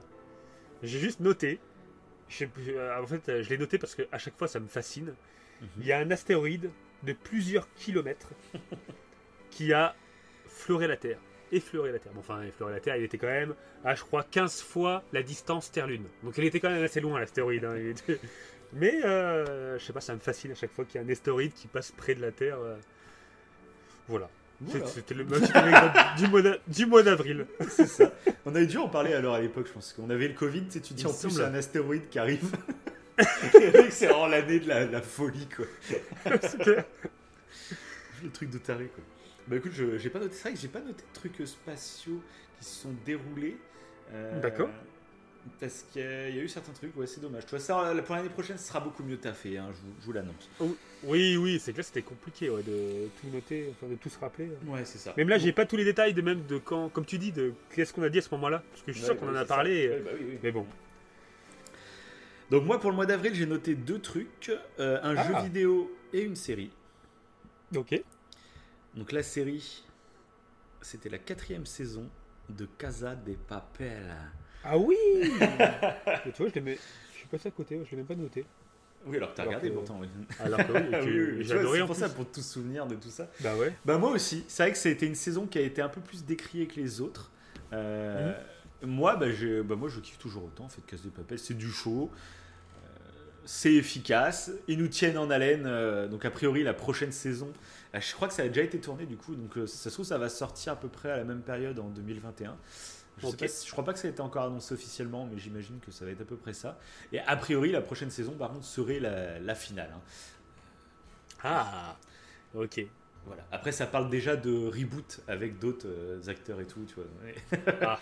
mais avec ces acteurs-là, a priori, euh, ça, devrait être la fin. Après, bon, à voir. Moi, en tout cas, j'aime beaucoup ce, ah ouais. cette, enfin, cette quatrième saison. On va pas spoiler pour ceux qui connaissent pas du tout, mais toute la saison, toute la série globalement. Euh, tous ceux qui ont été fans des Prison Break ou des séries un peu comme ça à l'époque, allez dans Casa des Papel, n'ayez pas peur du succès que, que ça a et que euh, on trouve que de loin on trouve que c'est un truc trop populaire qui ne veut pas nous plaire et finalement euh, ça accroche, on est pas mal. Hein. Bah oui, d'ailleurs, ça me fait penser à une anecdote par rapport à ça. Je me rappelle, euh, et on a eu la même réaction, la musique de Casa des Papel, ah bah, bah, qui, qui, qui, est cultissime. Au début, je la, je la détestais, moi. Ah ça me saoulait. Et une fois que tu as vu la série, tu chantes, tu fais partie des gens qui chantent. c'est ça. c'est un hymne. C'est clair. Moi, avant de regarder Casa des Papel, mais la ah, chanson, j'en pouvais plus. Quoi. Les Gims et Vita et tout qui l'avaient repris, tu t'entendais partout. Tu fais, mais arrêtez cette chanson. Et ça y est, dans la série, avec les chœurs, ah avec la, vraie musique, hein, c'est pas Gims et Vita qui chantent dans la série. Ouais. Et puis il y a toute l'intensité euh, qui est dans, dans la série ça, ça, te change. En fait, ça, te biaise le, la vie que tu as sur la musique. Du coup, tu la kiffes. Quoi. Non, ouais, c'est ouais, pareil, moi j'ai adoré cette série. C'est des cliffhangers d'affilée. Euh, c'est du show. Dirait, ça, euh, clairement, faut ah, pas chercher euh, un réalisme à toute épreuve. Voilà, c'est du show. Es là pour, On dirait un animé. On dirait un animé manga. Ça, moi, ça, me rappelle les codes de ça, ouais. Bah ouais, je citais Prison Break, mais ça me rappelle un peu l'ambiance à la Death Note, tu vois. Il y a un mec intelligent qui prévoit des coups. En plus, cette saison 4, on va dire qu'il y a il y a une femme qui est très intelligente aussi en face du, professeur, tu vois. Donc oui. c'est un peu à la Death Note, un peu. Il y a un petit, euh, petit parfum à la Death Note. Il y a un enjeu comme ça, ouais, c'est mm. vrai. Un enjeu entre deux personnes euh, intelligentes qui sont calculateurs, ouais, voilà, tout à fait, ouais. Donc bref, voilà, moi il fallait que je la cite parce que pareil, c'était pendant le confinement et c'était un vrai bonheur. Euh, c'était un truc que t'attends. Euh, pendant ce confinement là, euh, t'attendais des, des, petits événements, tu vois, comme euh, tous les événements sportifs, tous les, tu pouvais plus aller au ciné, donc les sorties de films c'était mort. Enfin, t'attendais ces petits trucs un peu spéciaux qui te rappelaient le monde d'avant finalement. Mmh. Et euh, Casse Papel, je me rappelle quand il est sorti, c'était vraiment une bouffée d'air quoi que j'avais pris. j'avais vraiment kiffé quoi. Voilà. C'est beau. Et donc le jeu que j'ai cité, donc un peu comme 1917, c'est un jeu que que je n'ai pas pour le coup, mais que je vais acheter, mais comme vous allez voir beaucoup de jeux sur la fin d'année, le problème c'est qu'en fait on, bah, on attend la PS5 pour acheter certains jeux, pour les faire sur PS5 en meilleure qualité. Et euh, du coup ce jeu en fait partie, c'est Final Fantasy VII, le remake c'est vrai. qui est sorti. C'est vrai. Donc moi j'ai bah, j'ai fait en plus, je l'avais pas fait à l'époque le Final Fantasy VII, mais je l'ai fait dernièrement euh, sur Switch euh, la version vraiment de l'époque, hein, je l'ai fait, qui a vraiment, vraiment vieilli pour le coup. Euh, et du coup, bah, moi, j'ai euh, j'ai adoré, on va dire, l'histoire, même si mhm. ça a vieilli au niveau des polygones, au niveau des graphismes, hein, voilà.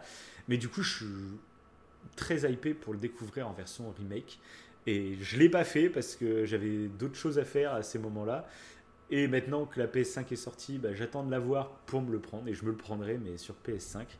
Mais, euh, mais voilà, c'est un jeu qui a l'air vraiment top et qui, pareil, a marqué cette année, donc je me devais au moins de le, citer. C'est beau. Ouais, carrément. Carrément. C'est vrai que moi, j'ai cité aussi certains jeux. Euh, bah, toi, en plus, Final Fantasy VII a un côté très euh, écologique qui te plairait en plus. ouais, mais je, ouais. moi, je pense que peut-être sur PS5, je le prendrais, je le prendrais aussi. Il y a trop de jeux que j'ai envie de faire. Ah, bah ça, c'est clair. ça, c'est compliqué.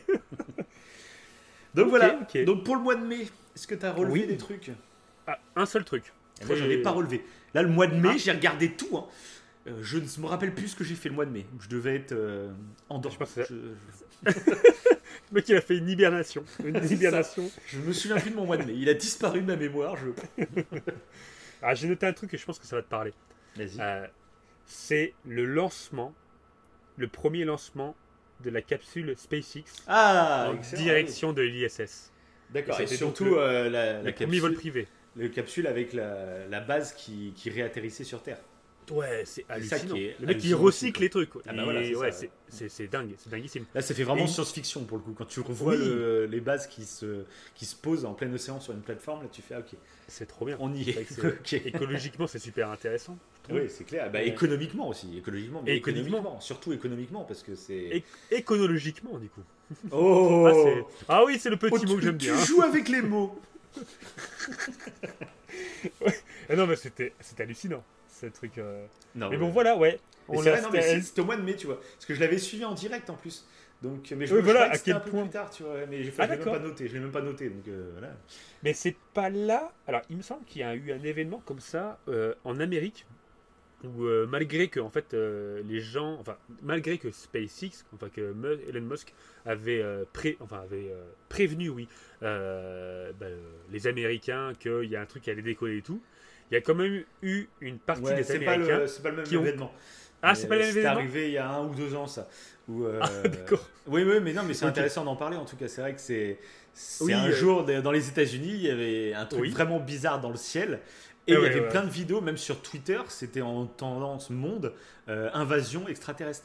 Et tu avais plein de vidéos de gens qui étaient arrêtés sur les autoroutes et tout. Hein. Ah oui. Et ils filmaient, et dans le ciel, bah, tu avais des, des formes mais super chelou. Et ça, tu regardes ça, tu fais, c'est quoi ce Et quand tu vois tout le monde dans la rue qui est arrêté en train de filmer, tu te dis, ah oui, non, mais c'est pas un fake. Ouais, l'ambiance. L'ambiance, Indépendance Day. C'est ça. Indépendance Day. Et, et tu vois ça, c'est dingue. Et puis après, bah, tu te rends compte très vite que non, c'est annoncé, c'est juste des, Je crois que c'était des. Euh, ils avaient fait des tests en plus. C'était même pas des vrais lancements, c'était juste des tests. Ah, des tests? Ouais, il me semble que c'était ah ça. Hein, tu vois, faudra euh, renseigner. Ah ouais, t'as euh, raison. Ils en reparlent, mais c'était des tests qui avaient créé ces, ces traces dans le ciel mais qui avait du coup rien d'extraterrestre. Mais c'était marrant de voir à quel point. Euh, tu sais, on en avait parlé dans l'émission Interstellar qu'on vous a rediffusée il n'y a pas si longtemps. Euh, mhm. C'est marrant de voir à quel point euh, nos, notre culture, nos croyances nous poussent à voir des choses qui sont explicables d'une façon beaucoup plus terre à terre, mais directement on est là, on pensait tous c'est des extraterrestres. Alors c'est complètement dingue, toi, de penser que c'est des extraterrestres. Il y, a, plein, il y a mille autres raisons que ça pourrait être ces trucs mm. dans le ciel. Mais on pense d'abord à des extraterrestres. C'est un réflexe, tu vois.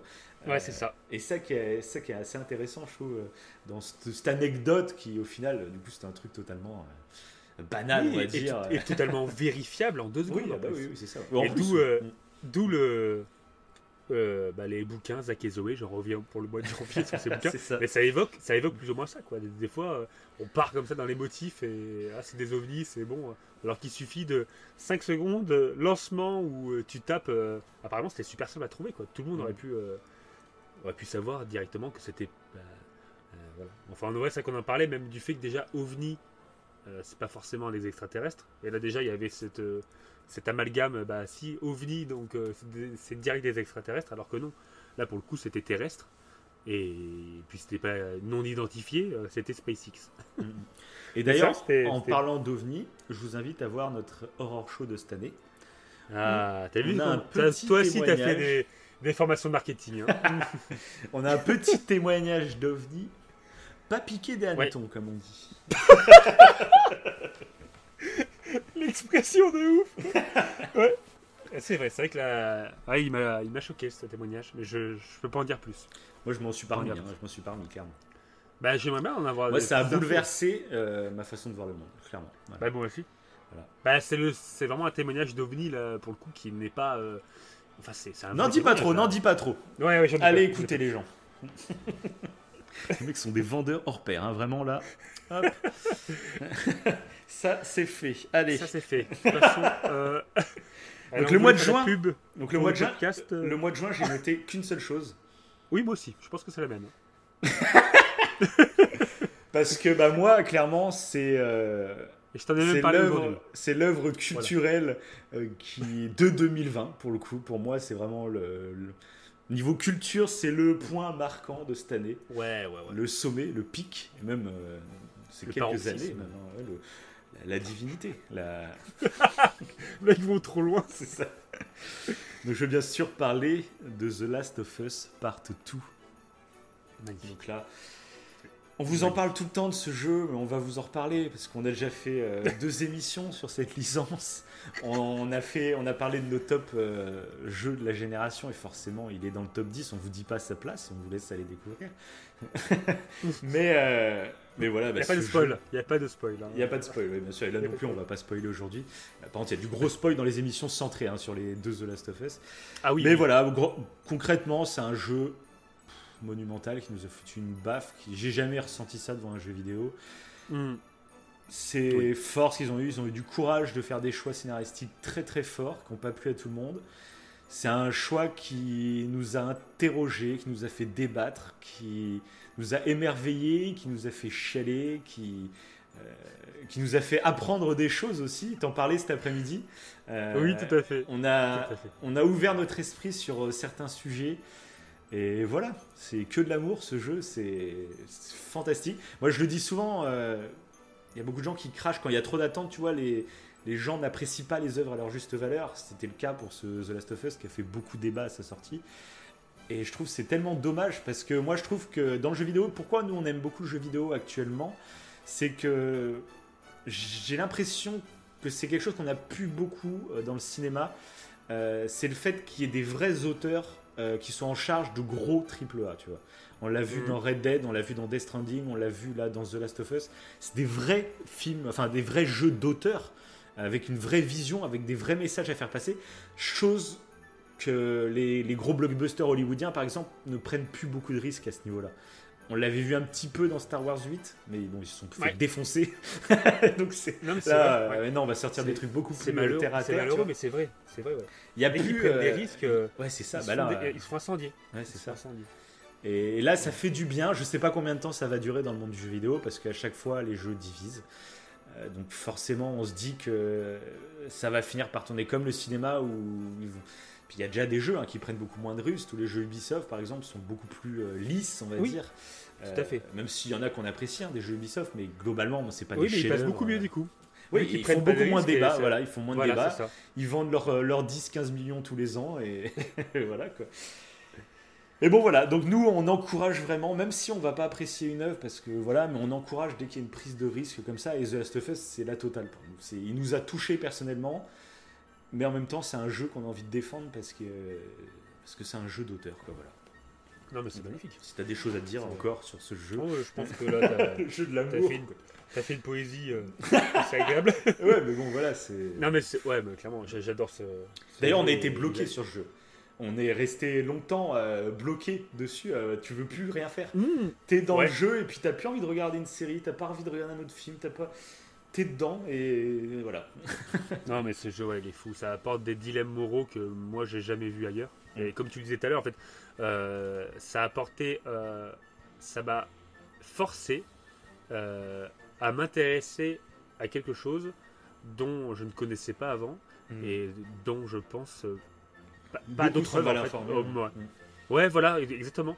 Et, euh, et, ça, rien que pour ça, en fait, je remercie l'œuvre. Pourtant, c'est une part infime en fait de ce que l'œuvre m'a offert, mais juste pour cette part infime qu'elle m'a offert. Il y a tellement de sujets sur lesquels on a débattu et tout. Et, euh, et chez il y a des, il y a des. trois heures dessus. Oui, c'est clair. Ça veut tout dire. Je pense que ça veut tout dire. Ça, c'est clair. et à chaud en plus. à, chaud, mais en plus, c'est qu'on vous en prépare. Alors pareil, on n'arrête pas de vous teaser à chaque fois dans chaque émission, mais euh, on vous prépare une grosse émission The Last of Us avec des extraits audio euh, des deux jeux. On va vraiment faire une complète euh, à l'épisode royal hein, sur The Last of Us, avec les extraits audio, les, tous les moments vraiment marquants de, des deux parties. on ne sait pas pour... sur ces dilemmes moraux. Voilà, on ne sait pas pour quand. Peut-être que s'ils sortent sur PS5 ça serait peut-être l'occasion. Genre moi je me le referai, je pense s'il ressort sur PS5, hmm. euh, je me le referai et ce serait peut-être l'occasion, tu vois, de, faire la grosse émission euh, sur les deux jeux. Mais d'ailleurs, tu sais pas, il y a un multijoueur qui est. Euh, toujours pas d'annonce, hein, toujours rien. Le jeu PS5, ah. toujours pas d'annonce. Le multijoueur, toujours pas d'annonce. Donc, je pense qu'on en aura plus jusqu'à la fin de l'année. Maintenant, les, grands temps de parole sont conclus. Donc, je pense que maintenant, il faut attendre début 2021, de toute façon. Après, j'avais vu que le, la, le remastered euh, de la version euh, de, du 1, du 1, euh, sorti sur PS4, était sorti pile poil un an après la version PS3. Voilà. D'accord. Donc ça, ça, va être un peu le même, ça va être peut-être le mm. même calendrier quoi. Donc on aura, peut-être se dire sur remasterisé bah, au, moins, au moment de le 3, tu vois, au juin 2021 quoi. Ça se peut. On verra ça. Voilà. Magnifique. Magnifique. Donc juillet. Ce que, ce que juillet. Est-ce que tu as noté quelque chose? Moi j'ai noté un truc, et je pense que tu l'as noté aussi. Ou sinon c'est un grand blasphème. Oula. Ah. Ah. J'ai ah, noté un truc. Il a oublié. Et il a oublié. aïe aïe aïe. Parce que moi j'ai noté un truc, mais je pense pas que tu l'avais noté. Donc, euh, moi j'ai noté un truc et je pensais vraiment que tu l'avais noté. C'est vrai Ah bah là. Attends, je regarde. Je regarde mes papiers actuellement. Veuillez m'excuser, les... Euh, nos chers auditeurs. Là, je pense que tu fais beaucoup de mal à tout le monde. et une personne en particulier qui va être très très déçue qu'on ne parle pas de lui dans cette émission. C'est pas possible. Et pourtant, c'est ton maître en plus. Hein. Hitman 4 Oui Bah oui, je l'ai même pas noté C'est ah ouais, moi qui note, quoi. Bah oui Ah là, oui, c'est une erreur insurmontable. Pourquoi j'ai. Et ouais, je l'ai même pas noté. C'est gravissime. Je suis désolé, Donnie Yen. Et voilà. Je suis désolé. mais excuse-toi, là, il est pas content. Parce que Donnie Yen nous écoute aussi. Il va venir me foutre des coups dans la gorge. Parce qu'on a un podcast euh, en, chinois. On parle mandarin ouais, tous les jours. mandarin. bah, mandarin. On a un podcast en mandarin, en anglais. En anglais, moi j'ai un petit peu de mal après, voilà. Euh, en allemand aussi. Ouais. Et euh, bah, en, arabe aussi. En doltraki aussi. Oui, c'est vrai. Et en, elfique. le geek, on a un podcast euh, totalement en langue oh, elfique. Là, le temps. Ah, il faudrait. Mais en fait, on bouge jamais du canapé. Hein, moi, je suis directement sur mes chiottes, en fait. Et j'ai quelqu'un qui vient me servir de la bouffe. on continue. le mec ne bouge pas. Et c'est, c'est un truc des muscles. Je fais quand même des, des trucs des muscles, et, mais je bouge pas, tu vois. Quelle horreur. oh putain. Ok, cool. Et ouais, du coup, non, je l'ai pas noté, bordel. Euh, Hitman 4. Après, oh. Hitman 4, j'ai adoré Hitman 1. Après, on a fait un podcast là-dessus. Oui, moi aussi. Mais je voulais, c'était quand même marquant parce qu'on avait fait l'émission oui, aussi dessus. Et... Ah oui, oui, tout à fait, ouais. Euh, ah oui, voilà, Puis il est pas mal, il est pas mal quand même. Et pour le coup, t'avais été le voir au cinéma quand même. C'est vrai, c'est vrai. Avec le masque et tout en plus. Ça, c'est euh, Première sortie aussi. Post-Covid. Ok, ok, ouais. Ouais, c'est vrai qu'on a pu. Voilà, voilà. Le petit. Euh, très bon acteur, Donnie Yen. Euh, on vous conseille le Hitman 1. Meilleur film des arts martiaux. Meilleur film des arts martiaux. Meilleur film avec horrible. Et du coup, non, alors moi, j'ai, tu vois, j'avais pas noté ça. Mais j'ai noté un livre, par contre. Vas-y. C'est un livre d'Étienne Klein. Ah oui, tu m'en avais parlé, oui. Voilà. Ça s'appelle Le goût du vrai. Et un autre très bon livre d'Étienne Klein où euh, ça parle euh, encore une fois d'esprit critique. Euh, alors là, c'est pas du tout pour, adapté pour les enfants. Oui, voilà, oui. Ah, parce qu'il parle beaucoup de trucs porno et tout. Hein. C'est assez, il est assez trash là-dessus. pas du tout. Non, c'est, que c'est, c'est un livre assez. il parle de ces scènes érotiques. connaissent Étienne Klein, ils ont dû bugger là. il est ça. C'est un, un récit érotique si érotique d'Etienne Klein. ah, il est très bon, il est très bon dans son domaine. euh, non, non, pas du tout. Non, c'est, ah, je confonds avec Étienne Plein. C'est pas du tout la même, euh, la, même chose. Non, et non, du coup, euh, non, c'est un très bon, euh, un bouquin qui est assez, pas assez lourd à lire, mais assez pointu, mais qui parle en fait de l'esprit critique par rapport en fait au Covid. Et tu sens qu'en fait dans son livre, euh, lui qui est donc, pour ceux qui ne connaissent pas, qui est un philosophe des sciences, qui a été euh, astrophysicien, il me semble. Je sais pas si il a été astrophysicien. Mais c'est un philosophe des sciences actuellement. Ouais. c'est un, très bon euh, vulgarisateur scientifique. Un très bon vulgarisateur. moi j'adore écouter sa, ses conférences ou son émission de radio. Là, c'est, c'est un régal. Vraiment, j'adore ce type. Mais il a un très bon podcast. Hein. ouais, bah, bah, c'est ça que j'écoute. podcast. la, conversation. Ouais, conversation avec Étienne Klein. C'est un truc France Inter, je crois. C'est une émission de radio qui est en podcast. Ok. Et, euh, et, du coup, ouais, il a un très bon vulgarisateur. Et là, il a fait un livre intéressant où euh, tu ressens à travers son livre en fait que ça lui fait peur que les gens, euh, en, règle générale, s'éloignent en fait du consensus scientifique pour croire en fait à des personnes un peu isolées, des marginaux, mmh. qui, qui, parfois, bah, vu qu'ils ne sont pas en accord avec le consensus scientifique, ça peut être dangereux. Mm. Et, et, du coup, ça lui fait peur. il fait même un lien avec l'écologie, avec plein d'autres choses. Et ça lui fait peur pour l'avenir, en fait. Le, climat ambiant qu'il y a eu par rapport au Covid. Après, moi, je me demande, est-ce que c'est si actuel que ça? C'est un peu tout le temps avec les sectes, avec les. Tout à fait, ouais. Ah oui, je, pense, je suis d'accord avec toi. Je sais pas, c'est vrai que, Moi, ça m'attriste, mais je sais pas s'il faut en avoir peur ou pas. Ah ouais Je sais pas. Oui, mm. tout à fait. Je pense. Euh, après, c'est peut-être l'interprétation que j'en ai eue après du bouquin. Je, mm. je sais pas, il le dit pas concrètement. Ouais, mais oui, bien euh, sûr. Comme, tu, comme, comme, tu dis, ouais, peut-être qu'en fait, il a juste fait ce bouquin. Euh, bah là, c'était d'actu, très clairement. Mais Ouais, voilà, par rapport au Covid et par rapport à ce qu'il voulait. Après, ça peut faire peur, hein, parce que ça peut dégénérer sur. Il y a bah, chaque phase de l'histoire où il y a eu des phases de paix qui peuvent basculer dans des, des phases plus graves. Euh, se trouve, on est en train de débuter une phase qui va. Hmm. Ça se peut, hein, avec bah, c'est bah, à, l'opposé, on pourrait citer euh, c'est Hold Up. D'ailleurs, j'aurais pu le, le, mettre dans les. Ah dans les je l'ai pas, je l'ai pas noté. Oui, mais c'est en négatif, donc je l'ai pas noté. J'en parle. Là, c'est Hold Up, c'est un peu l'opposé en fait, un peu du livre d'Étienne Klein, où là, ça justement. Bah, c'est exactement ce que dénonce Étienne Klein, en fait, finalement. Voilà, exactement, exactement. Oui, oui, c'est ça, c'est ça. Mm. Et, euh, et du coup, c'est euh, c'est pour ça que le livre est intéressant. Je, je mm. conseille le livre, honnêtement. C'est vrai que je t'en avais parlé, euh, mais donc répète-le. C'est le goût du vrai. Ok, Étienne. Voilà.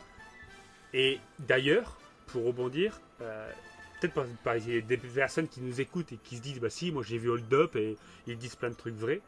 Euh, si vous pensez à cela moi je vous conseille une vidéo. Euh, c'est pas pour remettre en question ce que vous pensez même si je suis pas d'accord avec ça parce que les experts qu'il y a dans Hold Up c'est pas des c'est pas des experts hein, c'est, un peu c'est, mm. voilà bref c'est pas des, c'est pas des experts. Et je vous conseille la vidéo que j'avais trouvée très intéressante d'hygiène mentale euh, d'avoir. Alors, si je me rappelle du titre, je sais pas si tu t'en souviens. Raison d'avoir raison. Ouais, c'est. Euh, oh, comment ça s'appelait euh, Oh, bah, je l'ai plus le titre. En gros, on peut avoir raison pour de mauvaises raisons. Exactement, bah tu l'as eu. en le décryptant, c'est ça le titre. Et je trouve qu'elle est intéressante. Justement pour ah, carrément. Bah, hygiène mentale, de toute façon, on vous conseille cette chaîne. C'est, pour moi, c'est la base de l'esprit critique. critique. c'est des petits cours qui donnent, qui sont très, bien, très, ouais, c'est super bien fait. Euh, avec des petits dessins, avec des. Très bienveillant. Chaque épisode, c'est bienveillant, il n'y a pas de jugement à avoir. Euh, c'est juste apprendre à se défendre sur, euh, sur des potentielles croyances ou idéologies qu'on essaie de nous imposer. Allez-y, mais tout le monde, même ceux qui qui n'ont pas aimé Hold Up ou qui aiment Hold Up, on s'en fout. Oui, tout le monde, la chaîne d'hygiène mentale, pour moi, c'est une formation qui devrait limite être indispensable c'est sa chaîne, c'est vraiment une base de YouTube, je trouve. Euh, c'est un truc de dingue. Hmm. Tu, tu, comprends, je pense, à travers euh, euh, ces vidéos, la, la, différence entre les croyances. Et je parle pas des croyances religieuses, des croyances hmm. en tout genre, des croyances que, je sais pas, je sais pas, n'importe quoi. Croire que la viande rouge, par exemple, ça nuit à la santé, c'est pas totalement vrai. voilà, c'est peut-être une croyance. Et de, de, différencier la croyance et la connaissance. Hmm. Et je trouve que bah, ces, vidéos servent à ça. Hmm. Ça paraît facile, mais ça l'est pas du tout. Ah non, non, bien sûr que non. Donc voilà. Voilà, c'était le, petit point, comme ça.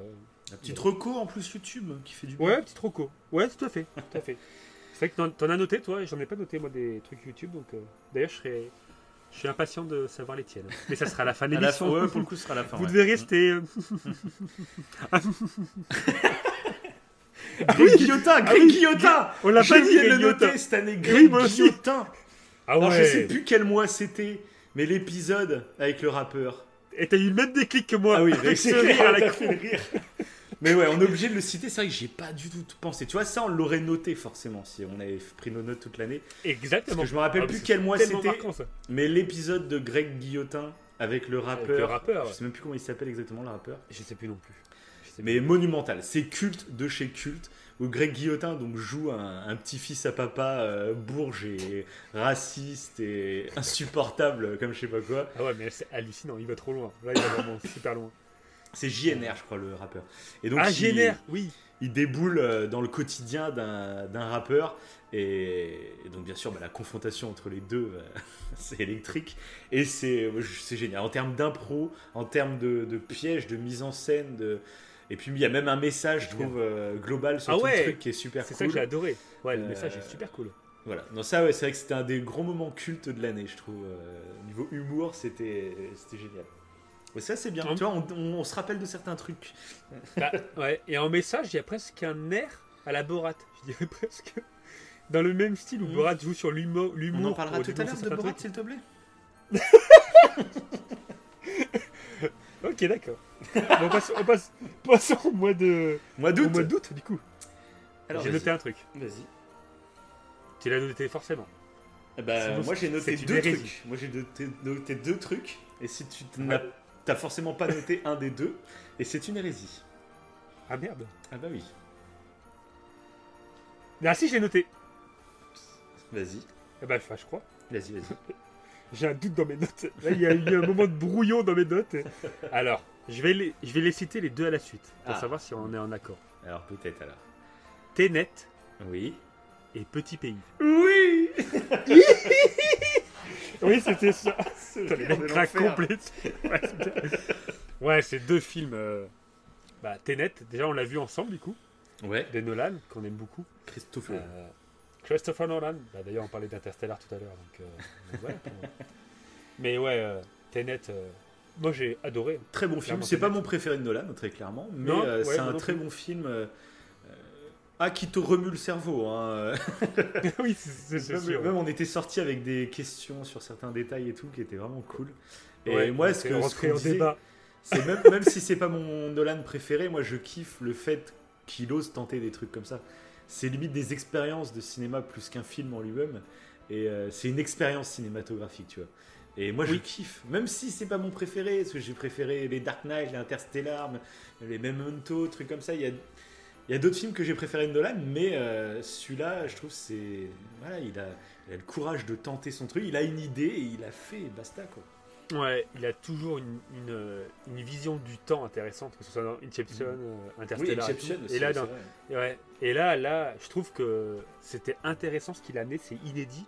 Mm. Et, euh, et, et, pour le coup, c'est pas juste le fait que ce soit inédit que j'ai trouvé intéressant, c'est qu'il y a une certaine cohérence, j'ai trouvé moi personnellement dans le récit.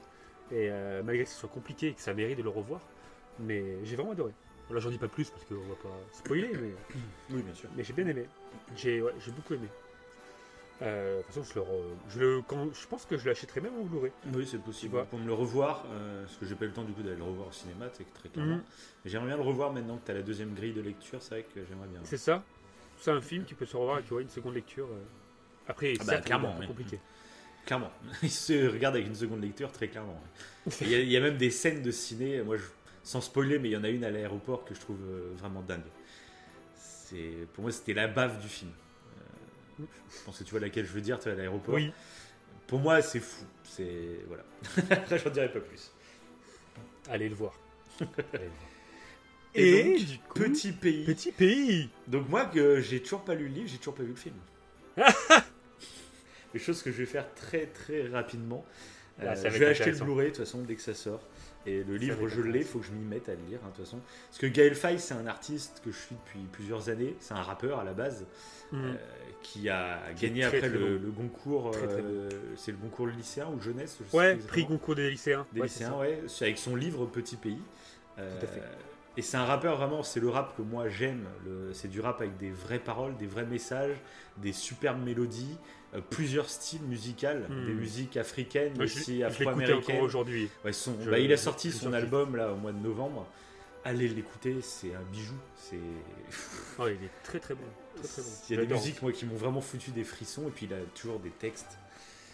C'est grand. C'est. Enfin moi je. C'est ah un artiste vraiment et puis j'adore cette euh, multifacette un peu. Tu vois, il fait du rap il faisait du slam tout au début, c'était plus du slam même qu'il faisait. Il arrivait dans le rap avec beaucoup plus de rythme du coup dans, ses paroles. Et euh, il a fait son bouquin, euh, donc toi qui as lu le livre, donc tu vas pouvoir nous en parler, et il a sorti du coup l'adaptation de son bouquin au cinéma. Mmh. petit euh, pays. c'est ça, et ça va être super intéressant parce que du coup moi j'ai lu le livre et je suis allé voir le film après.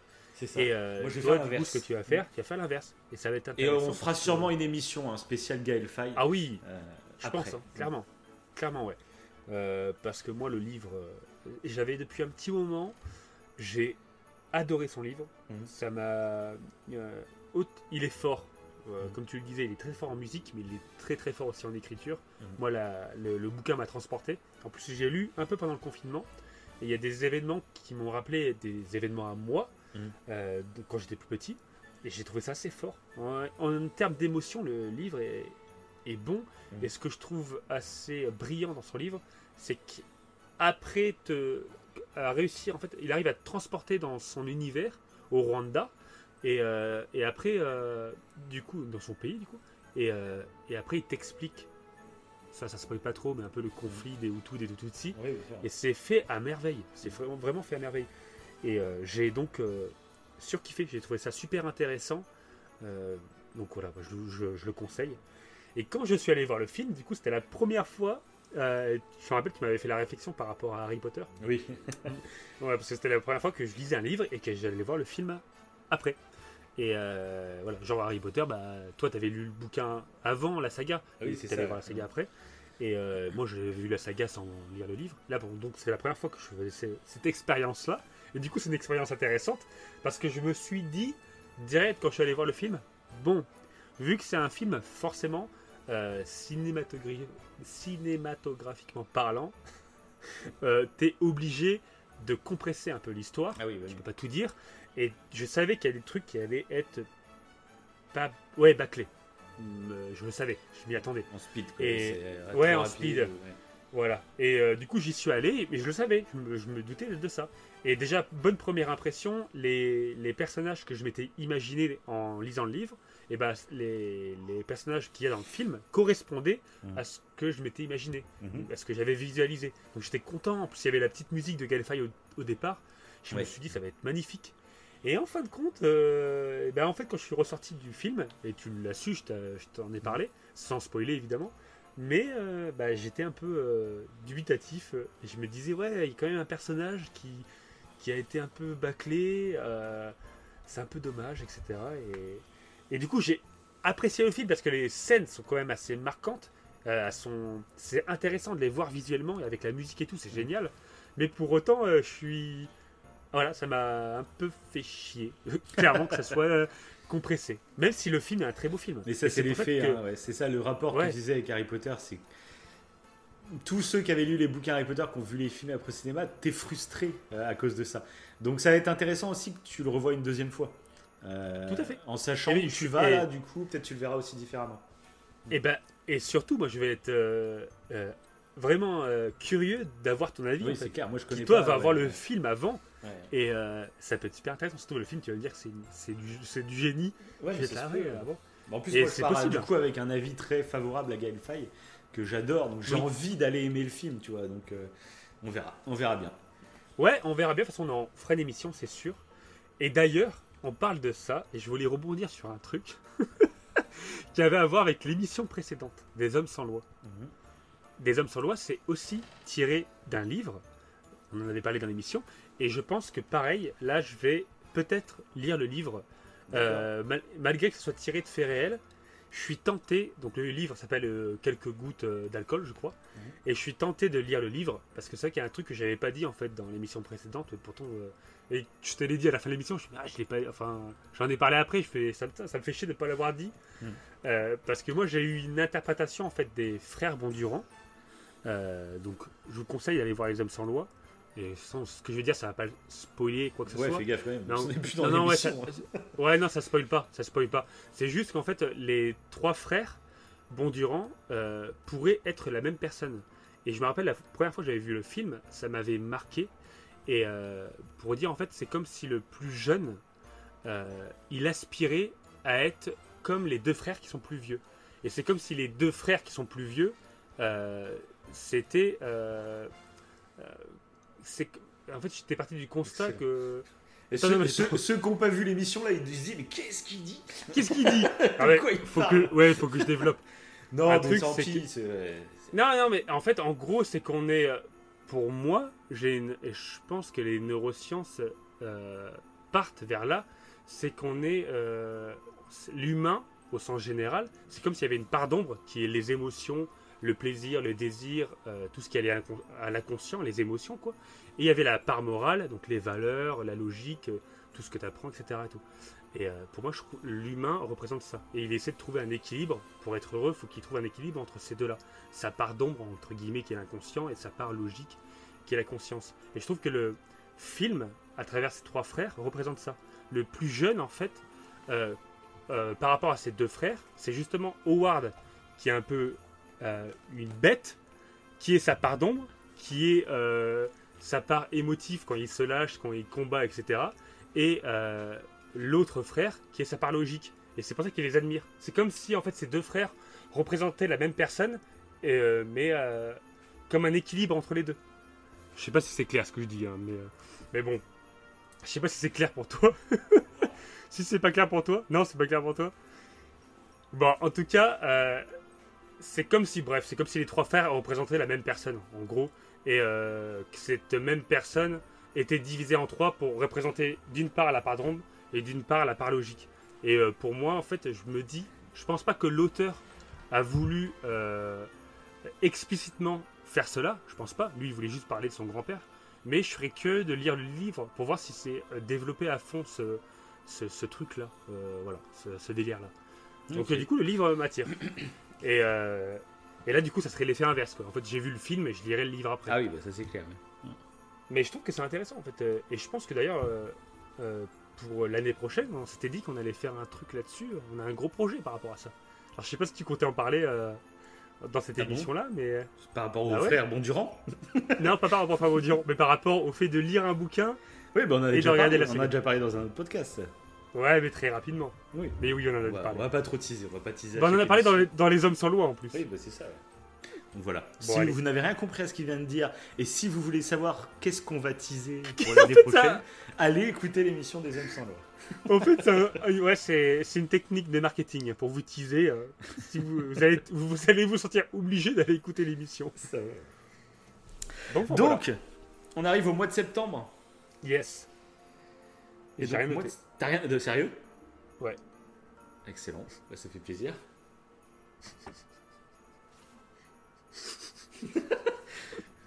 Mais c'est vrai que t'as rien noté au mois de septembre. Ah ouais, j'ai rien noté. Même pas un road trip que tu aurais fait, par, par exemple Ah non, je l'ai pas pris en compte ça. Ah oui ah oui, ah non, je l'ai pas pris en compte d'aller. Euh... Oh bah ça, moi ah, je en parler. C'est personnel du coup, mais comme on parle de nos ouais, voyages. voilà, c'est pour ça que je, l'ai pas noté. On a fait une émission oui, vrai, sur on nos voyages. Euh, là, autant tenir au courant. Ah t'as raison, t'as raison. Là, t'as raison, t'as raison. C'est beau, c'est beau que tu. Euh, t'as raison, ouais. Parce que du coup, avec un autre ami et du coup, euh, bah, Wivo et moi, on est parti euh, se faire un petit road trip. Fallait qu'on se change les idées et changer d'air après après c'est mmh. mois un peu bizarre avec le Covid, hein, faut le dire. Tout à fait. Et du coup, on a traversé toute la France dans la largeur pour aller jusqu'en Suisse et jusqu'au lac, euh, le lac Léman, à Montreux. Magnifique. C'était euh, super lac, hein. c'est magnifique. Hein. Ah. On dirait que c'est la mer, avec des montagnes. Mais non, c'est un lac. ah ouais, non, on vous conseille, euh, même toute la balade, tous les décors qu'on a vus. La France est belle, mmh. ça il faut le dire. Il faut le dire. On a un très très beau pays. Euh, avec des décors très variés. On s'est éclaté pendant une semaine, ça hein, faut le dire. et euh, pas mal de choses. Hein. On a vu des décors de dingue. Ouais. Et ça fait du bien. On a bien mangé. Et j'ai envie, de, j'ai envie de le dire. on a eu une crise de fou rire monumentale. Parce que, alors, Monsieur Wivo, son plat préféré, enfin, un de ses oh, plats préférés. La honte. Veuillez couper le podcast à cet instant, cet instant précis. un des plats préférés de Wivo, c'est la raclette. Et euh, bah, on est en Suisse. Enfin là, non, même pas, on était à Evian, donc on était quand même côté français. Mais bon, on est dans un, dans un pays où la fondue, la raclette, c'est ah une partie de la culture quoi là-bas. Bah, d'ailleurs, on a, on, a, on a mangé une truffade hein, dans les trucs savoyards qui étaient euh, en Auvergne. C'est ça, en, Auvergne, sur, sur, la route. Et là, la, la, raclette, on a été dans un resto manger une raclette. Et, euh, et donc, euh, c'était en mois de septembre. Hein. Il faisait chaud, mais bon, il fallait qu'on fasse une raclette. C'était obligé. c'était obligatoire. Surtout qu'il y avait un vrai truc montagnard extrêmement bien noté, hein, juste à côté euh, du camping où on était. Donc, euh, c'était obligatoire.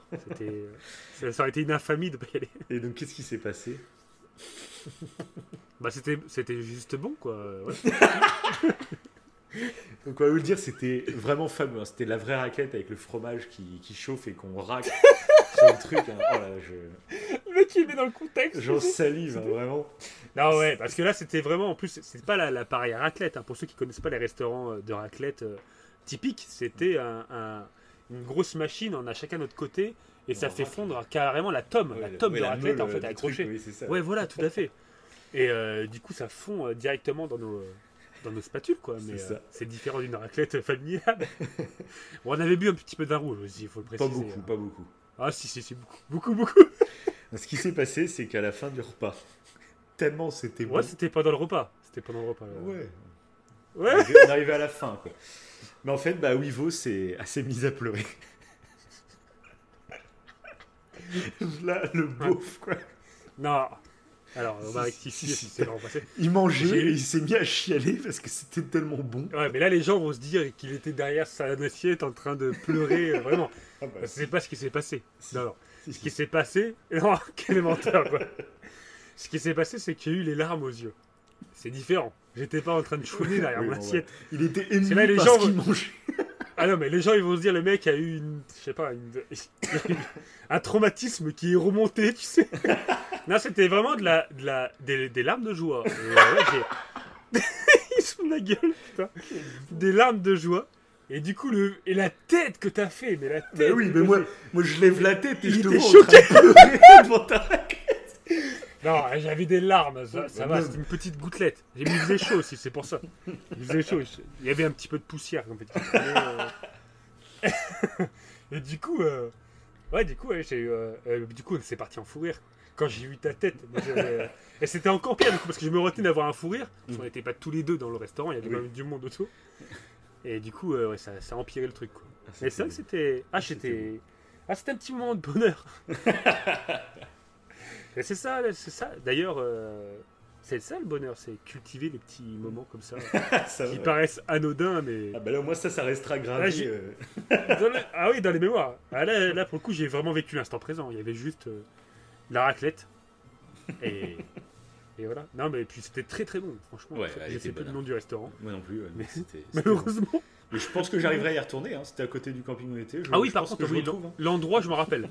Clairement, l'endroit, je me rappelle. Le nom du restaurant, je me rappelle pas. Mais l'endroit. Euh, voilà. Euh, il s'est passé plein de trucs après pendant ce voyage. On est tombé sur un gros raciste. Euh, j'ai crevé en ah trottinette. ah, ça, le, le crever en trottinette, c'était phénoménal. Ouais. Sur une route très passante, ça va. Et puis, puis voilà, on a même été manger dans le stade de foot à Lyon. Euh, la hmm. brasserie avec vue sur tout le stade, c'était juste dingue. C'était magnifique. Très très bon. Très très bon en plus. Ouais.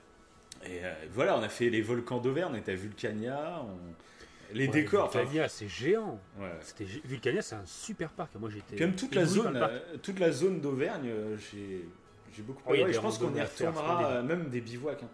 Euh, Travel, bah, quand on était à ah Vulcania, en fait, Vulcania, c'est un petit parc d'attractions qui t'en apprend sur les volcans et c'est pas un Disneyland, il ne hmm. faut pas s'attendre à ça, mais c'est un peu, c'est un mélange d'attractions et, de culturel, ouais. Un ça peu parlait ça. De, ça parlait à l'époque des dragons, ouais, en fait, ta des légendes des dragons. Il euh, faudrait retourner ah avec ta fille, ça c'est clair. Grave. Et même je trouve que c'était intéressant, encore une fois en termes d'esprit critique, le fait mm. qu'à l'époque, on pensait que l'éclair c'était peut-être lié à un dragon, oui, bah, oui, bah, et tout. Il y avait ces légendes-là, je trouve ça génial. Et du coup, euh, il y avait une attraction, c'était, on était dans la peau d'un aigle en fait et euh, on était sur des plateformes qui, qui bougeaient donc tu volais avec l'aigle et tu sais on, bah, on, était décalé sur la gauche sur la droite un peu ouais ça ressemble à ça et du mm. coup on, survolait toute l'Auvergne et il y a des il y a des cratères il y a des enfin c'est magnifique toute la chaîne depuis Dôme du Mont Sancy aussi parce qu'on est monté tout en haut du Mont Sancy après avoir mangé une truffade hein, il faut le dire on avait mangé ah, comme je sais pas quoi. On prend un téléphérique pour monter, et puis en fait, on se rend compte qu'en fait, il restait quoi Un kilomètre de marche, mais en montée, euh, niveau escalier, l'estomac. Et euh, ouais, après, on est monté tout en haut, et la vue était monumentale. Tous ceux qui vont en, Auvergne, faites le monde sans si. La vue est totalement dingue. T'es vraiment sur un pic. Mais tu crois et, Suite à ce que tu as dit, je pense qu'on va mettre des photos sur l'Instagram. Ah, carrément, mais carrément. Ça peut être. Euh, bah, là, vous écoutez notre émission, allez sur notre Instagram ou même sur notre Twitter, je mettrai des petites photos. Et euh, bah, c'était fou. C'était euh, magnifique. Magnifique, ouais. Et ça valait le coup de monter tout en haut, même avec le bide complètement rempli de truffades. Parce que la truffade, bah ceux qui connaissent pas, c'est bien gras. C'est du bon fromage. C'est quoi C'est du du. Euh, c'est du Saint-Nectaire. Du Saint-Nectaire, ouais, du Saint-Nectaire. Ouais, avec des patates. Euh. Enfin, c'est un bon truc bien fat. Ah oui, oh, c'est très très bon. J'en avais un très bon souvenir et j'ai pas regretté. Ah Puis on Surtout qu'on a mangé ça en montagne. Hein. Ouais, en altitude. Euh, c'était un petit. je sais plus comment ça s'appelle. C'est un nom particulier où tu manges des, des trucs locaux dans des mmh. chalets en fait. Il y avait vraiment des déco de chalets. Je sais plus comment ça s'appelle. C'est un peu des arrêts, euh, c'est sur des chemins de randonnée. Et, euh, ce que on a eu le vin rouge de fer d'ailleurs. On les remercie. Pas prévu. C'était pas prévu. on, s'est barré en courant. Donc bref, non, que des super souvenirs de ce voyage. je voulais en parler parce que c'était quand même un moment euh, dans cette année de Covid où on pouvait pas trop bouger. C'était un peu notre bouchée de respiration. Enfin, ça faisait du bien. On vous avait fait un, podcast sur les voyages voilà, en plein pendant le confinement. On n'avait pas parlé de ce road trip du coup, parce qu'à la base, on, ben, on, nous avait, on avait parlé, c'était plus un road trip en Grande-Bretagne qu'on voulait faire. Et du coup, bah, avec le mhm. Covid, euh, aller en Grande-Bretagne, hein, c'est galère. Et même voyager partout, c'est galère. Donc là, on s'est fait plaisir comme ça. Voilà. Ouais, puis euh, pour le coup, euh, on avait parlé, dans un autre podcast, on parlait du Japon, je ne dirais pas lequel c'est, du côté où tu avais la nature et la mhm. ville dans le même endroit. C'est ça qui était intéressant. Tu mhm. vraiment la technologie, et les montagnes à côté, tu as euh, ce paradoxe. Et là, je trouve dans ce road trip qu'on a fait, ah, il y avait dans un laps de temps ouais, voilà, assez court, on a fait les deux. Et du coup, c'était C'est vrai que oui, tu fais Juste, euh, Lyon. Notre ami a été malade. Oui, notre ami a été malade. c'était problématique. C'était dommage pour lui, ça c'est clair. Oui, voilà. Et, euh, et oui, c'est vrai qu'il y a eu deux grosses villes. En fait, on a fait, on va dire, Montreux et Lyon. C'est deux grosses villes, on va dire. Très différentes hein, pour le coup. Montreux nous a beaucoup rappelé Cannes ou Nice, tu vois, avec la croisette. Tout à fait. faisait vraiment penser mhm. à ça. On s'est tapé des bonnes bières en Suisse. Et, euh, et puis Lyon, bon, moi je connaissais déjà, mais c'était cool d'aller visiter ça et puis d'aller voir un nouveau stade. Nous, on est avec euh, donc l'autre ami qui était avec nous, on est des gros fans de Lyon en football du coup.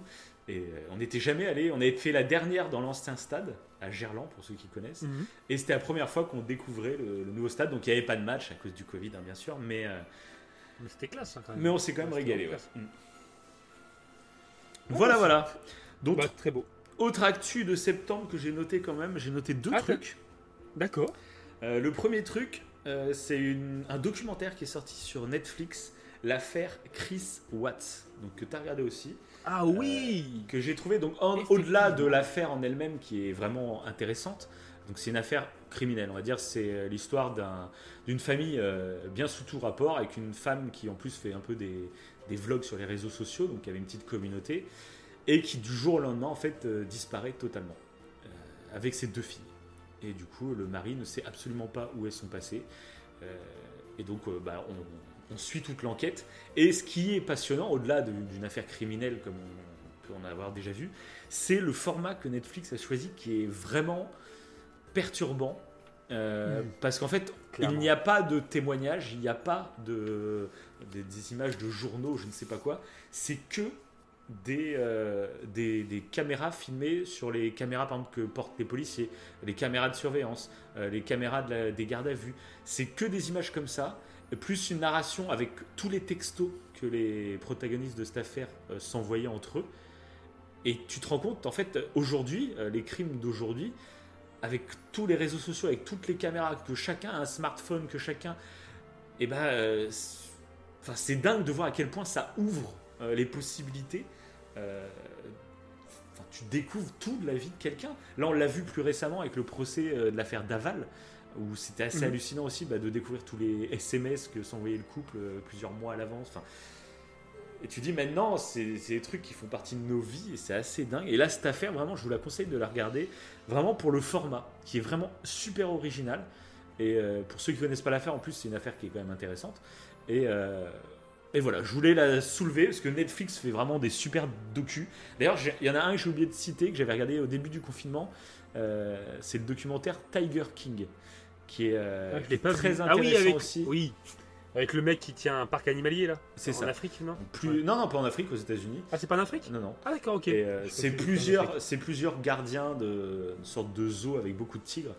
Et c'est hallucinant comme documentaire sur euh, la déchéance humaine, on va dire. ah oui, non, c'est vraiment ça. Mais je conseille vraiment à beaucoup de monde de le regarder parce que c'est vraiment intéressant. C'est intéressant, mais c'est même flippant de voir qu'il y ait des humains comme ça qui existent sur Terre. Quoi. Voilà, clairement, ça fait peur. mais bon. ouais, ouais, non, c'est. Voilà. Mais c'est super intéressant parce que tu apprends quand même beaucoup de choses sur euh, certains fonctionnements.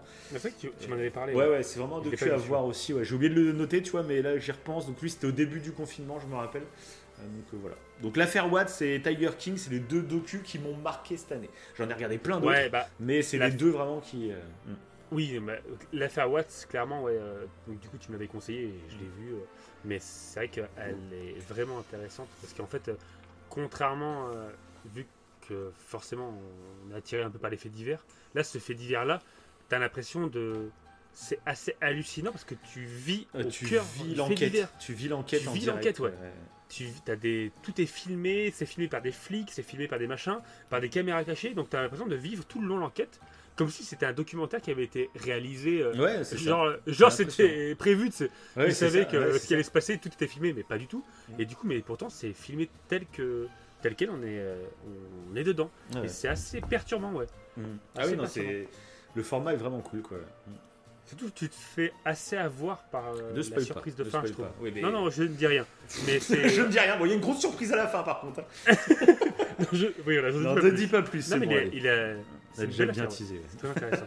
Et deuxième truc en septembre que je voulais euh, relever, même si c'est un peu une déception, c'est le film Brutus versus César.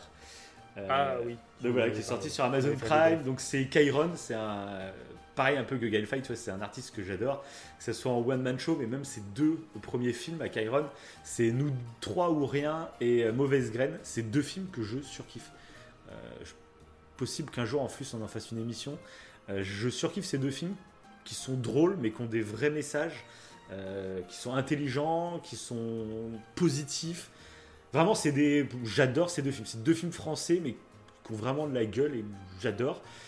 Et là, il a sorti un peu son, euh, on va dire son Mission Cléopâtre, tu vois, son Astérix et Obélix. Ouais. Et malheureusement, bah, tu sens qu'il y a un gros manque de budget. Donc, tu vois qu'il a des ambitions, mais qu'il est restreint. Et, euh, et du coup, il y, a, certaines blagues qui fonctionnent, mais il y en a d'autres qui sont un peu euh, tirées par les cheveux. Et globalement, bon, c'est pas ouf, mais ça m'a fait de la peine parce que c'est quelqu'un que j'aime beaucoup. Et euh, il s'est fait défoncer. Donc c'est là aussi de voir toute la haine qui se déchaîne. Le mec sort un film, on dirait qu'il nous a piqué de la thune à tous et, euh, qu'il a, a violé nos darons, tu vois. On sait pas ce qu'il a fait, le mec, il s'est fait défoncer. Les gens ne connaissant même pas sa, filmographie ni rien, il y en a plein qui découvraient Kyron, hein, qui ne le connaissaient pas, et qui l'ont pris pour une sous-merde, qui l'ont traîné dans la bouffe.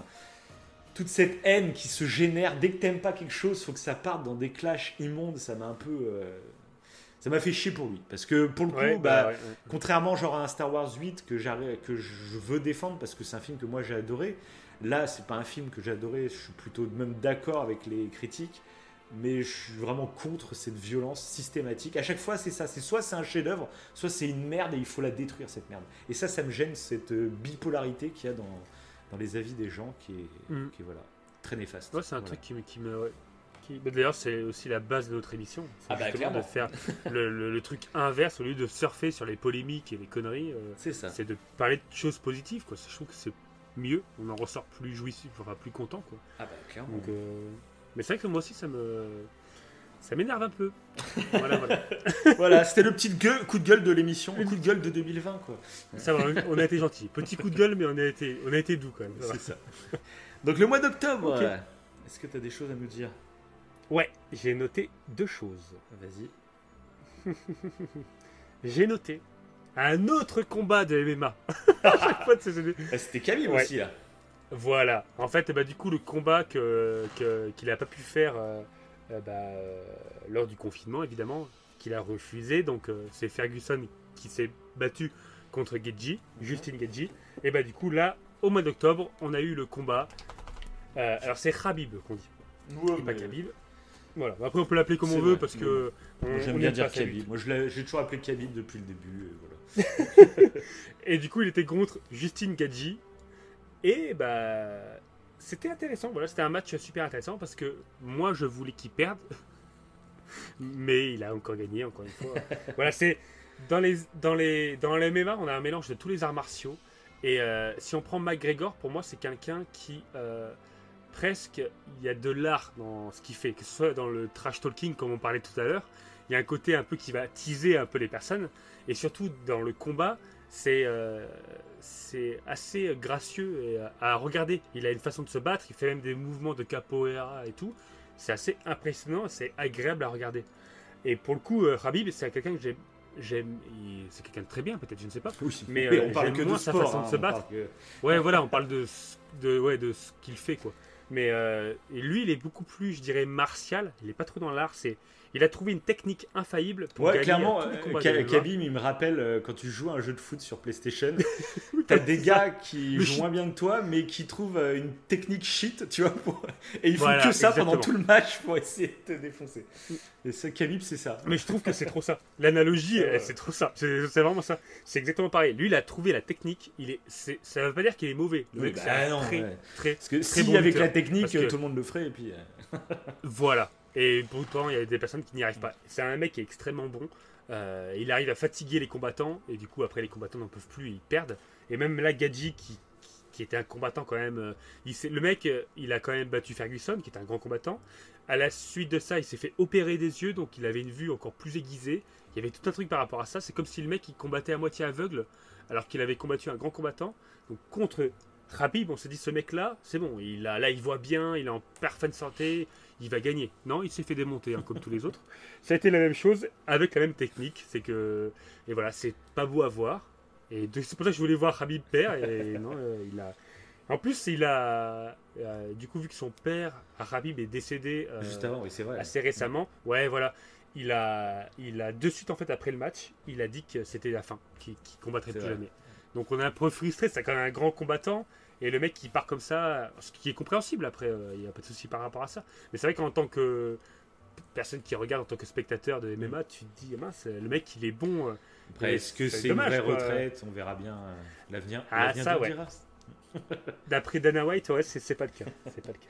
Mais voilà, ça c'était un des, eh ben, d'ailleurs, bah, je veux, tu parles d'événements sportifs. Ouais. Il y a un truc que j'ai pas noté, mais j'y ai, pensé quand euh, tu parlais du MMA tout à l'heure, que j'ai du coup oublié quand on arrive au mois d'août. C'est pourtant on a parlé du stade de Lyon, hein, euh, ça m'a pas fait tilt. Ah. C'est le parcours de Lyon en Ligue des Champions euh, tout le mois d'août. C'est avec le Covid du coup les compétitions ont été euh, annulées, mais enfin été repoussées du coup et tout s'est joué du coup au mois d'août d'un coup. Et Lyon a réussi à éliminer la Juventus de Turin, à éliminer Manchester City et à arriver jusqu'en demi-finale. Et voilà, c'était euh, qui est plutôt bien. Ah c'était la, la deuxième fois de l'histoire de l'Olympique Lyonnais hein, depuis 1959. oui, c'est très très bien. Ouais, c'est très très bien. Et voilà, ça nous a fait vraiment plaisir parce que même si les stades du coup n'ont pas de public, donc c'est pas la même chose. Mais euh, et puis cette année, euh, on n'avait pas eu notre dose de foot, tu vois. Et, et, là, ils nous ont fait vivre des très bonnes émissions. On est retourné dans des bars pour suivre les matchs. Donc même avec les règles sanitaires, hein, bien sûr. Donc euh, on, était tous espacés. Au moins, on, avait tous un canapé, tu vois. Sur, on avait tous notre canapé, on était tranquille. Mais il y avait une petite ambiance du coup qui était là. Ça nous a rappelé un peu l'histoire de Coupe du Monde 2018 et tout. Donc voilà, c'était un bon petit truc aussi à ce mois d'août là. C'était, ça nous avait fait du bien. Voilà. Ok. Ok, ouais. Bah d'ailleurs, ça me fait penser à un truc, c'est que là, le combat Habib vs euh, Justine Gadji, euh, ça s'est fait à Dubaï, à Abu Dhabi précisément. Et du coup, là, il n'y avait pas les mêmes réglementations. Alors, je sais pas comment ça se passe exactement là-bas, mais euh, du coup, il y avait quand même un public. Il n'y avait pas l'effet qu'on a eu avec le Bellator euh, qu'on a vu ensemble, qu'on a regardé tu sais en direct. Bah, ça dépend des zones. Il y avait quand même un sacré public. Ouais, là, c'était différent. Bah, ils ont quand même des masques et tout. Il faut faire attention, évidemment. Mais c'était différent. Il y avait. Euh, c'est pour ça que d'ailleurs qu'ils ont fait le combat là-bas. Mhm. C'est que les réglementations étaient plus souples et ils avaient l'opportunité d'avoir un certain public là-bas. Et d'ailleurs, c'est aussi pour ça que McGregor n'a pas combattu cette année parce que l'UFC considérait que si McGregor euh, devait combattre, fallait qu'il y ait un maximum de monde, parce qu'il rapporte un maximum, ce mec, dès qu'il combat. Et du coup, à cause du Covid, enfin à cause du confinement plus spécifiquement, qui est lié au Covid, euh, bah, du coup, ils n'ont pas fait combattre McGregor, ce qui l'a fait bien chier, d'accord le, mec. Non, tu combattras pas parce que sinon il n'y aura pas assez de monde. Euh, du coup, on va te, on va te, faire combattre l'année prochaine. Donc c'est particulier comme démarche, je trouve. Et du coup, il va faire un combat, mais là, l'année prochaine, euh, caritatif, je crois. Parce que le mec avait tellement envie de combattre. Euh, euh, mais voilà, c'est particulier, c'est que. Ah bah de toute façon, c'est une année chelou. Hein, c'est une année chelou. Ouais, hein. voilà, ouais. Forcément. Bon, t'avais une autre chose alors en octobre voilà. Je, oui, et je pense que tu l'as noté aussi. Je pense aussi. C'est. Watch. Watch Dogs Legend. ah oui. ok. Ouais, bah voilà, on en parlait tout à l'heure des jeux Ubisoft. Euh, oui, clairement. Bah, celui-ci, euh, mm. il est. Je l'ai pas fini. Oui, c'est vrai, ouais. mais euh, ouais, j'ai trouvé. Alors, encore une fois, tu le disais tout à l'heure, mais l'histoire, je l'ai.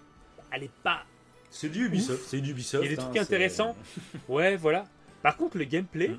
est inédit et très intéressant. Le fait de pouvoir contrôler plusieurs personnages, des personnages en fait que tu rencontres dans la rue, et de, de, jouer avec un groupe que c'est la première fois en fait que je joue de cette ah, manière. Ah, clairement, avec, clairement, avec chacun des capacités différentes, tu une peux choisir. personnalité différente. C'est ce qui nous a un peu bluffé. Ouais. C'est de voir euh, le nombre de, de, personnalités et de voix différentes, même si des fois c'est les mêmes doubleurs, mais ils ont juste euh, abaissé ou monté le hmm. ton pour euh, que ce soit plus ou moins grave. Ouais, l'intonation est différente. Ouais.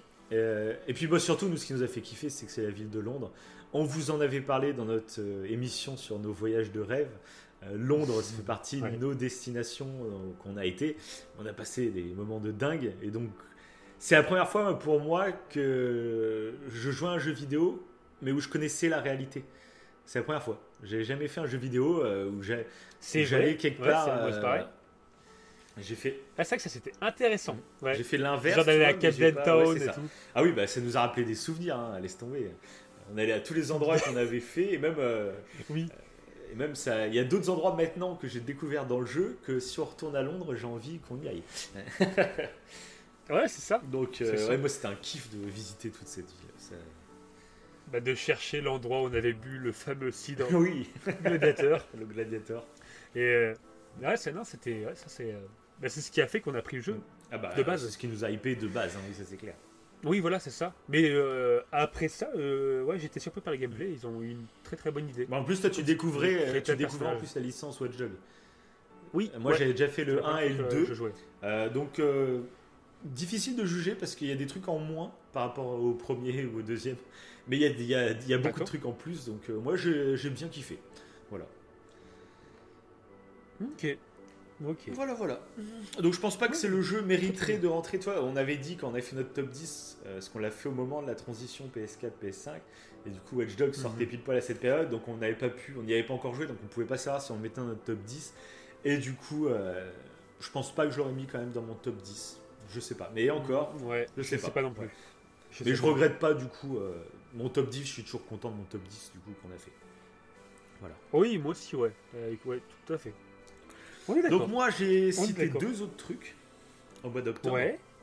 Donc le premier c'est le bah, c'est Borat que toi t'as pas encore vu du coup. Ah oui. Pas encore vu. Et non. Ah bah je te conseille de le regarder. Moi j'ai adoré Borat 1. En fait Borat 1 c'était un de mes films cultes quand j'étais plus jeune. Euh, c'est vraiment un film. On ressortait les blagues et tout. Euh, on parlait comme lui. Euh, ah messieurs dames. c'était vraiment cul, cul quoi.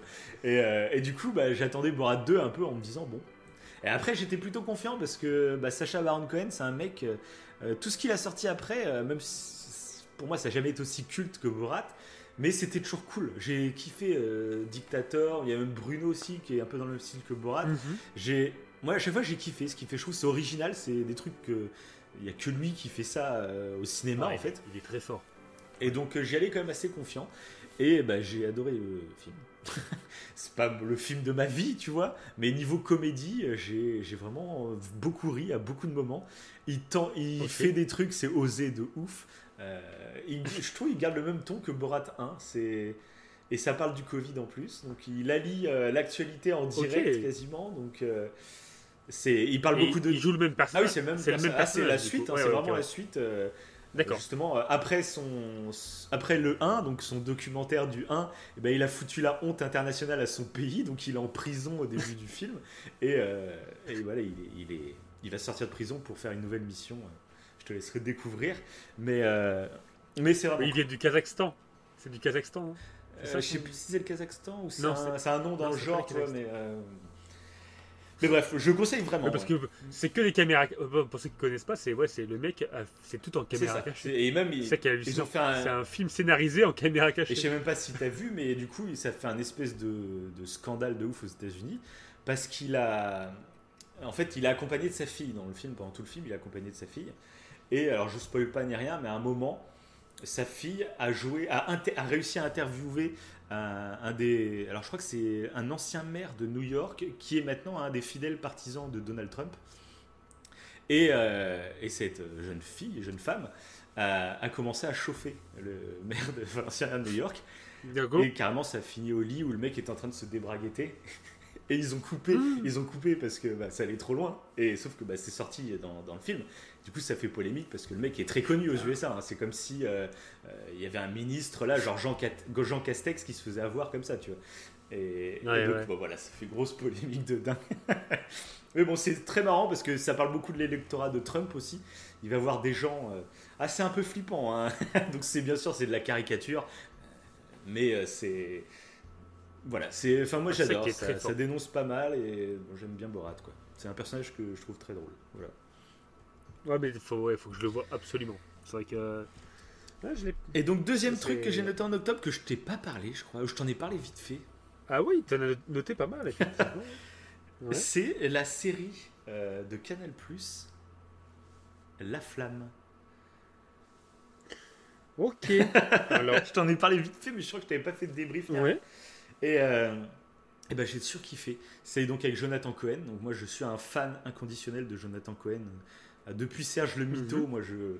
Je sais pas, ce gars, il peut juste parler en impro, il me fait marrer. Je sais pas, c'est son ton, sa façon de parler. Genre, je vous conseille l'émission avec Jonathan Cohen du Floodcast. Euh, je crois que c'est une émission de podcast que j'ai dû écouter trois ou quatre fois. Où ils font des imitations de Johnny, de, de plein d'imitations. Et je suis mort de rire, c'est une émission. voilà. J'adore. Euh, et, donc la flamme en plus, il joue un peu ce personnage, euh, donc pas Serge le Mito, mais presque. C'est euh, donc c'est une, une, parodie du Bachelor et, il joue vraiment le mec totalement con, mais un but de sa personne. Tu sais, c'est un gros débile, mais lui il se rend pas compte qu'il est débile. Il se prend pour le meilleur, tu vois. Et c'est trop drôle. C'est de bout en bout, c'est trop ah, drôle. il est avec plein de en Plus, on, m'en a parlé de, cette. Ah ouais. Je ne dirais pas qui c'est. C'est quelqu'un que je te parle, que je t'ai parlé récemment, voilà. Aucune idée. Donc, aucune idée. Et donc. Euh, ouais, mais ouais, apparemment ça a l'air d'être euh, super. Bah alors, par contre, c'est très très bizarre parce que c'est donc je crois qu'il y a 9 épisodes en tout, c'est des épisodes de 25 minutes, je crois. Et alors un truc très bizarre, euh, j'ai pas réussi à le binge-watcher comme on dit. Euh, en fait, j'aimais bien regarder un épisode de temps en temps. Donc je m'étais abonné à un mois à Canal Série là. Euh, et je l'ai vraiment regardé sur un mois, la série. Parce que, en fait, il y a vraiment des dialogues que je trouve géniaux. Mais euh, une fois que tu as regardé un épisode, c'est bon. Tu as, eu ta dose pour la journée, tu vois. Alors, je sais pas. Et c'est pas négatif pourtant. C'est ça qui est super bizarre. J'avais pas envie d'enchaîner les épisodes parce que ça, ça peut-être ça serait trop lourd à force. Mais un petit épisode par-ci par-là, j'ai surkiffé. Voilà. Donc c'est très voilà, c'est très inhabituel. Mais après, ça fait clairement du parodie de télé-réalité. Ah oui, oui, c'est une émission du Bachelor, mais. Euh, ouais, du coup, du coup c'était pour ça que les épisodes. Euh, t'as pas forcément envie de les voir de suite, peut-être? Ouais, parce que bah, en plus, c'est. pas de fil rouge. Si, il y a un fil rouge. Euh, ouais. En fait, à chaque fin d'épisode, eh ben, il y a une fille qui se fait éliminer. Enfin, c'est une vraie émission, quoi. Tu suis du bout en bout de l'émission, en fait. Et, ok, Et du coup, même. Bah, au début, c'est. c'est plein de petits sketchs, on dirait parce qu'il y a beaucoup de filles, donc il euh, faut que chacun ait sa petite scène, donc euh, t'as pas vraiment le temps de t'attacher au personnage. Mais plus ça avance, plus euh, il y a moins de filles et donc ils développent des scénarios plus sympas. Quoi. Et, voilà. Et un truc qui m'a fait mourir de, de rire, c'est que dans la, dans la série, donc Jonathan Cohen est juif dans la série, et, et alors moi, bah, c'est l'humour du truc, c'est qu'à un moment il débarque et t'as le présentateur de l'émission qui lui fait. Bon bah voilà, donc aujourd'hui bah, c'est la Janguille, donc on va fêter la Janguille. Jonathan Cohen, il fait La Janguille, qu'est-ce que c'est? Je ne connais pas. Puis il fait, le présentateur, il fait Mais comment ça, tu ne connais pas la Janguille ah Bah non, je ne connais pas. Mais les filles ne connaissent pas, personne ne connaît la Janguille. Et puis il y a toutes les filles Si, si, la Janguille, ouais Puis elles sont déguisées, elles chantent et tout. Et puis ils expliquent que c'est une fête euh, euh, qui existe depuis la Seconde Guerre mondiale, hein, que tout le monde connaît en France. Et c'est une fête avec un, mec qui faisait du pain pour les nazis, mais il avait des bras, il avait des bras trop petits, donc il n'arrivait pas à aplatir la pâte. c'est complètement débile. Hein. Et du coup, euh, bah, pour le, on fête ça euh, depuis chaque année, on fête la Janguille. Quoi. Et ce qui est excellent, c'est que du coup, cette année, il y a vraiment plein de gens qui ont fêté la Janguille en France. En vrai. en vrai.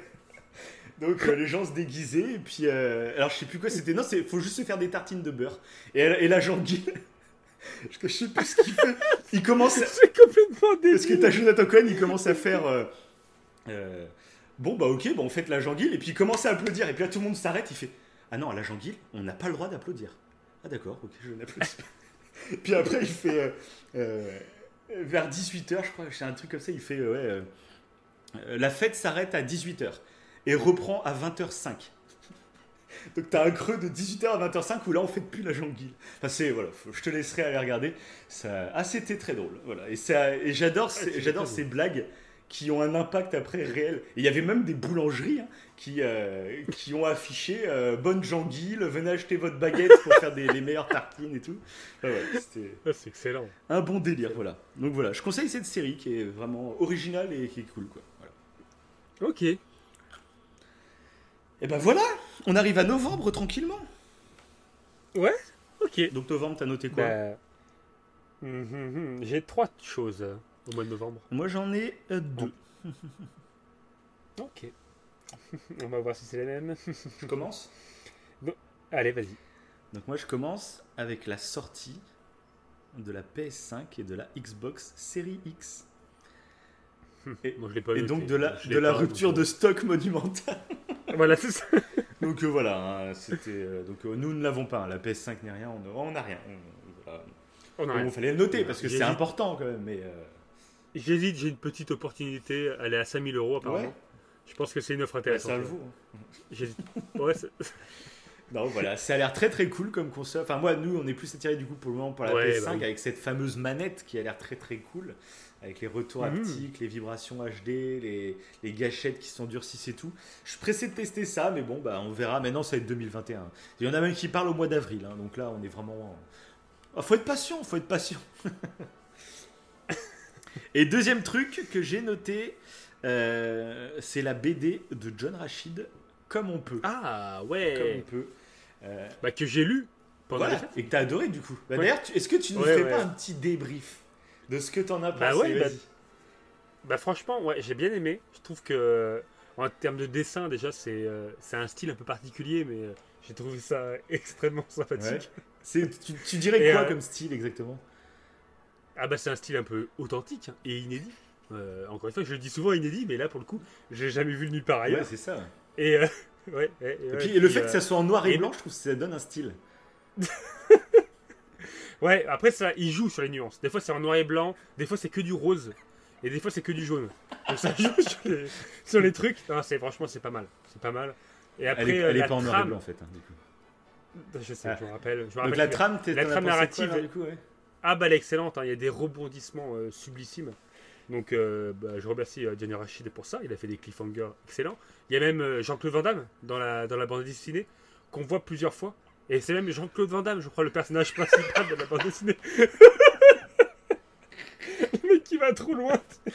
Non, bon, faut qu'on vous avoue. Maintenant, non, en fin d'émission, on peut leur avouer le petit poteau rose. Hein. c'est qu'en fait, c'est qu'en fait, bah, on va être occupé pendant les vacances de Noël.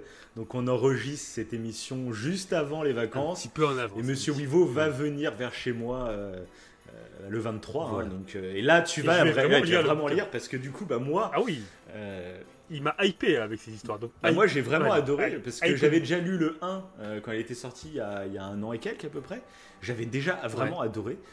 vraiment, vraiment. Mais je trouve que. Le... Donc là, c'est le tome 3 parce qu'en fait, ils ont divisé le tome 1 en deux. voilà c'est un peu les, maisons, les maisons mhm. d'édition hein, qui font un peu leur, leur, popote. C'est très dommage hein, parce que niveau collection, du coup, les, les, les, les, côtés, euh, quand tu ranges ton truc dans la bibliothèque, ne sont plus synchro, mais bon, voilà. Ah, d'accord. Euh, donc là, c'est le tome 3, mais en gros, pour moi, c'est la suite du 1, donc voilà. Et je l'ai trouvé encore mieux que le 1. Euh, il nous raconte toujours son enfance en foyer. donc là, c'est plus vraiment des foyers, c'est plus des, des, des zones d'apprentissage mais c'est super intéressant. C'est des trucs euh, qui se passent en France, mais avant de lire ça, j'étais pas du tout au courant. Euh, ces zones-là, en fait, je savais pas du tout. Euh, et c'est super intéressant parce qu'à travers ses yeux, en plus à travers quelqu'un qui a réussi maintenant, maintenant qui, fait des trucs à la télé, qui fait des trucs sur YouTube, qui, est connu presque, gagne sa vie, on va dire assez publiquement. Bah, c'est intéressant de voir à quel point à une période de sa vie, il y a plein de facteurs qui ont fait que il, a, il a failli sombrer en fait. Et, ça parle à beaucoup de choses, donc pour les jeunes en foyer, mais pour plein d'autres choses de la société, où on voit que l'isolement, ça mène, ça peut mener à, à, la colère, qui peut mener ensuite à la haine. Et c'est super intéressant comment il développe tout ça. C'est la solitude. Enfin, c'est bien dessiné parce que c'est souvent imagé pour te faire comprendre des choses. Mais en même temps, il y a vraiment un message très très fort. Euh, il y a de la nostalgie aussi, comme il en fait souvent. Et enfin voilà, c'est vraiment une BD euh, que je conseille à tout le monde. Pas forcément aux tout jeunes, tout jeunes, parce que mhm. c'est peut-être euh, un peu dur pour des tout jeunes. Mais bon, à partir de 10 ans, vous pouvez y aller tranquillement. Hein voilà, c'est des vrais, vrais BD qu'il faut lire. En plus, bah voilà, c'est pas un, c'est un vidéaste qui se lance là-dessus avec donc c'est euh, l'ennemi euh, qui, qui, a un groupe de rap aussi, hein, les marabouts, je crois que ça s'appelle. Le mec, il fait tout. Hein. Il fait du rap, il fait ses clips, il fait les dessins. Enfin, le mec, il est multi, euh, multi plateforme, le gars, il est trop fort. Et donc voilà. Et puis John Rachid, je vous en avais déjà parlé dans le top des youtubeurs. C'est un youtubeur que je suis depuis tout le début parce que c'est un lyonnais.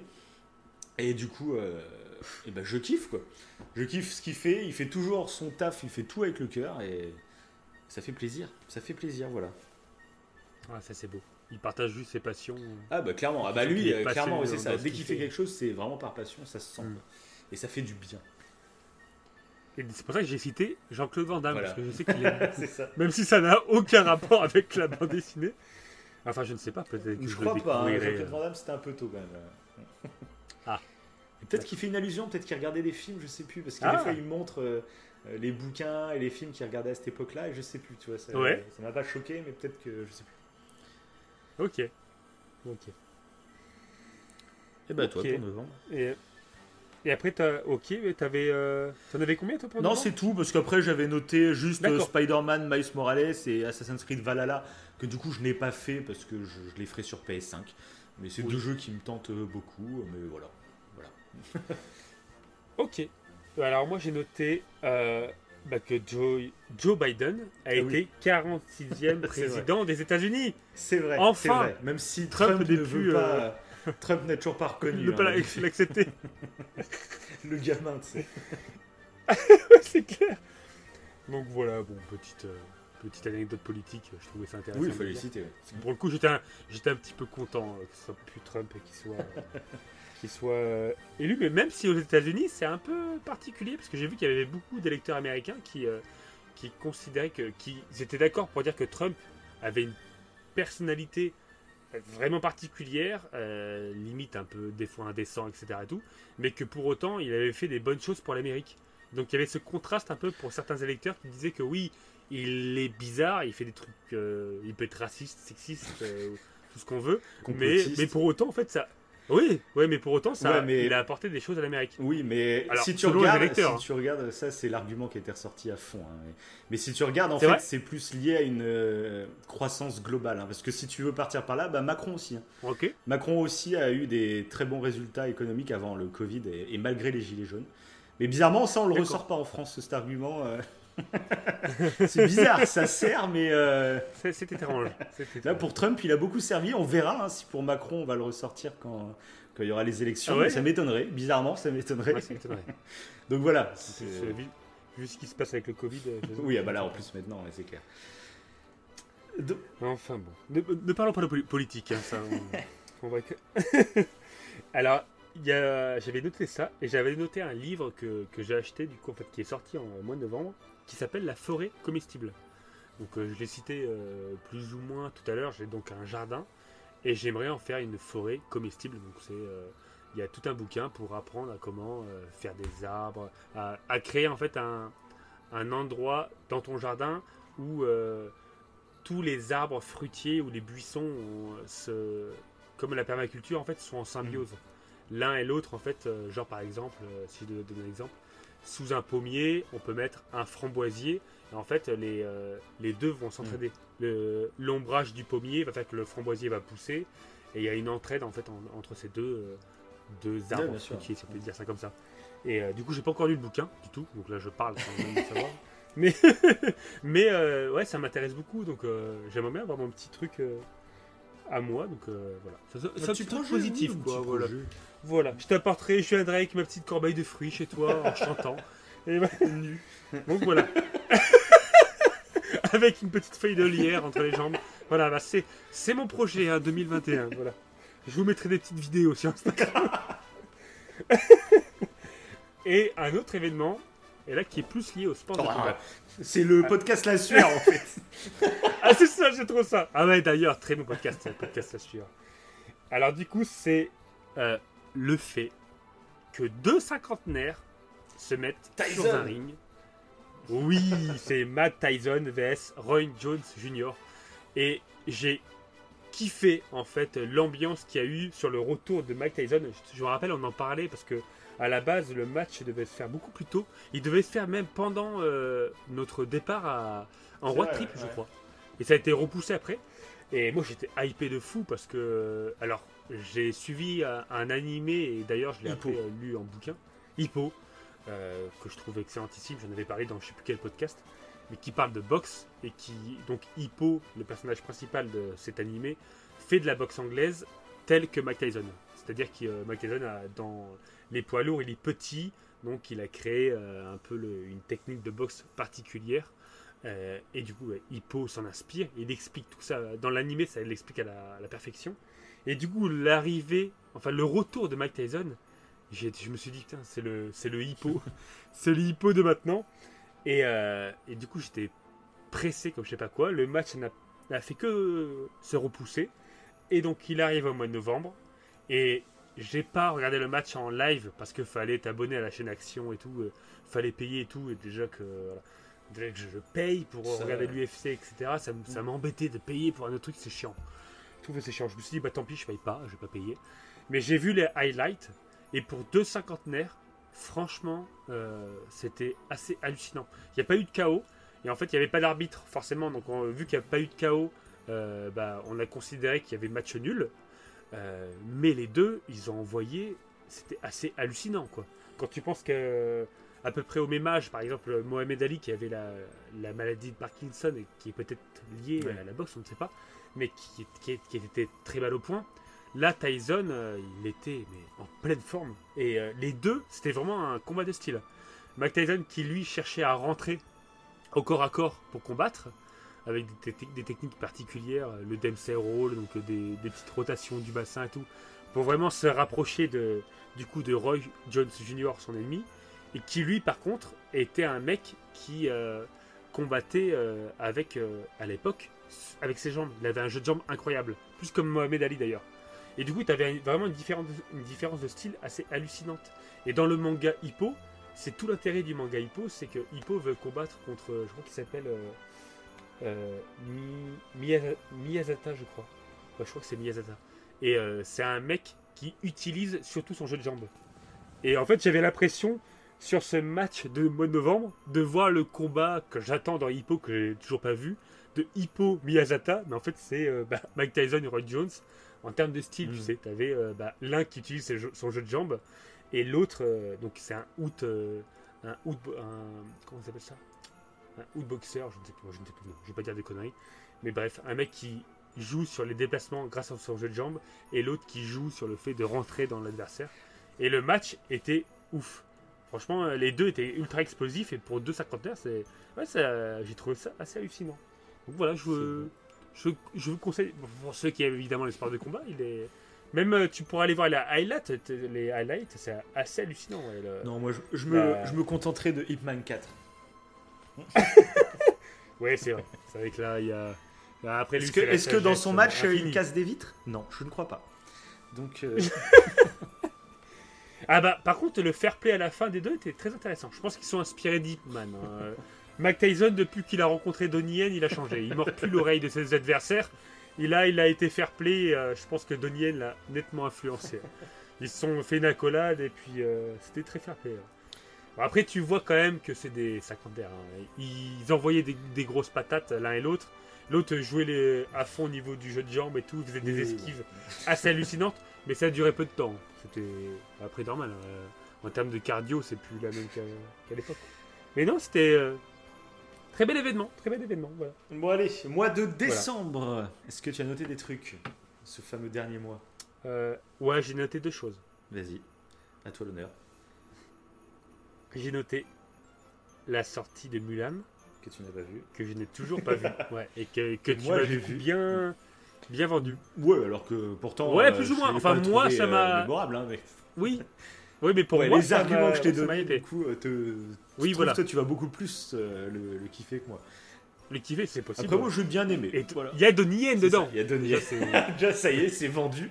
On en parlait il y a deux secondes. Emballé, c'est posé. ouais, non, bah moi, j'ai bien aimé. C'est un gros hommage au cinéma asiatique et chinois particulièrement. Euh, les tigres et dragons, ouais, bah, comme ça.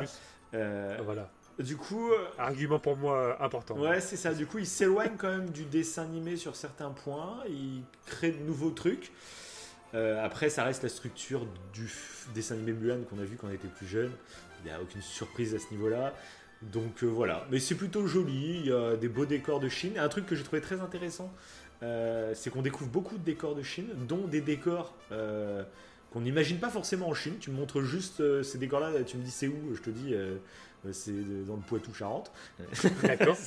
Et c'est ça que j'ai trouvé intéressant, parce que j'avais vu des critiques qui disaient ah, ils auraient pu trouver d'autres décors, autres comme ça. Euh, ça fait pas très Chine, ça fait pas très. Je, bah, au contraire, c'est des vrais décors en Chine. Euh, ils existent, tu vois. C'est, oui, c'est pas les décors clichés de Chine qu'on voit habituellement. Là, ils nous montrent d'autres décors. Et euh, bon, ils montrent quand même des décors clichés de Chine. Hein, voilà les genres de critiques négatives qui C'est clair. ah, et mais du coup, c'est là, ça, ça, fait encore plus hommage à Tigre et Dragon. Tigre et Dragon qui a vraiment plein de décors oui, Non, mais oui, mais c'est. Mais qui Clairement, je pense que c'est ce qu'ils ont voulu faire, un hommage. De toute façon, Disney était très orienté. Il y a un casting euh, chinois très très large, mhm. avec plein de stars chinoises que nous on connaît pas forcément à part Donnie Yen, tu vois. Et même l'actrice principale que mhm. joue Mulan, il me semble que je l'ai déjà vue euh, d'autre part. Euh, mais donc globalement, c'était un film qui était vraiment pour séduire le, cinéma asiatique, enfin chinois, le marché chinois, on va dire. A priori, ça n'a pas très bien marché bah, à cause du Covid, hein, forcément. c'est une situation particulière, du coup. Oui. Euh, mais donc, du coup, tu sens que c'est vraiment un film qui a été fait pour. Euh, pour c'est un hommage au cinéma chinois. Donc, moi, j'ai. Sympa, voilà. Après, ça reste Mulan, donc tu connais l'histoire, il n'y a pas de surprise, mais euh, voilà. Ok. Non, mais moi, ça me hype. Oui, bah toi, encore plus que moi, du coup, oui. ça, c'est clair. Ok. C'est pour ça que je l'avais noté. Et après, j'ai. Tu l'avais noté, toi Ouais, ouais, je l'avais noté, ouais. Bon, au moins, on parle. Ok. Et après, j'en ai un autre. Et je pense que tu, tu l'as peut-être noté. L'attaque eh oui, je l'ai noté. ah, parce que je voulais faire un teaser, parce que ça, c'est une de nos futures émissions. C'est euh, bah, clairement, moi, c'est l'animé que j'ai, c'est l'animé que j'ai découvert en plus en 2020 pour le coup. Euh, et moi, c'est ma claque animée euh, de 2020. Parce que toi, tu regardes beaucoup, beaucoup d'animés.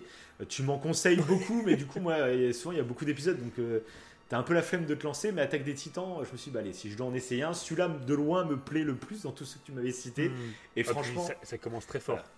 Ça commence fort, et même c'est une narration qui est très particulière où t'as l'impression de connaître l'univers, mais à chaque épisode, on t'apprend de nouveaux trucs, et tu te rends compte, il y a trois épisodes, tu connaissais rien en fait. Et c'est très très fort, mais on en reviendra vraiment en détail. J'ai pas du tout envie de spoiler ceux qui connaissent pas. on reviendra vraiment. Surtout qu'on a le jeu. en, plus, on a le jeu. C'est ça, et puis là, il y a la saison 4 euh, euh, qui est en train d'être euh, sortie en ce moment. On va attendre que la saison 4 se termine, parce qu'à priori, c'est la saison. Qui fait le buzz, hein. Ouais, ouais, ouais. J'essaye de rien regarder pour pas me spoiler. J'ai envie de le voir, absolument. Parce que la saison 4, a priori, c'est la dernière. Donc comme ça, on vous fera une grosse émission sur l'attaque des titans parce que c'est vraiment un animé extrêmement bien écrit.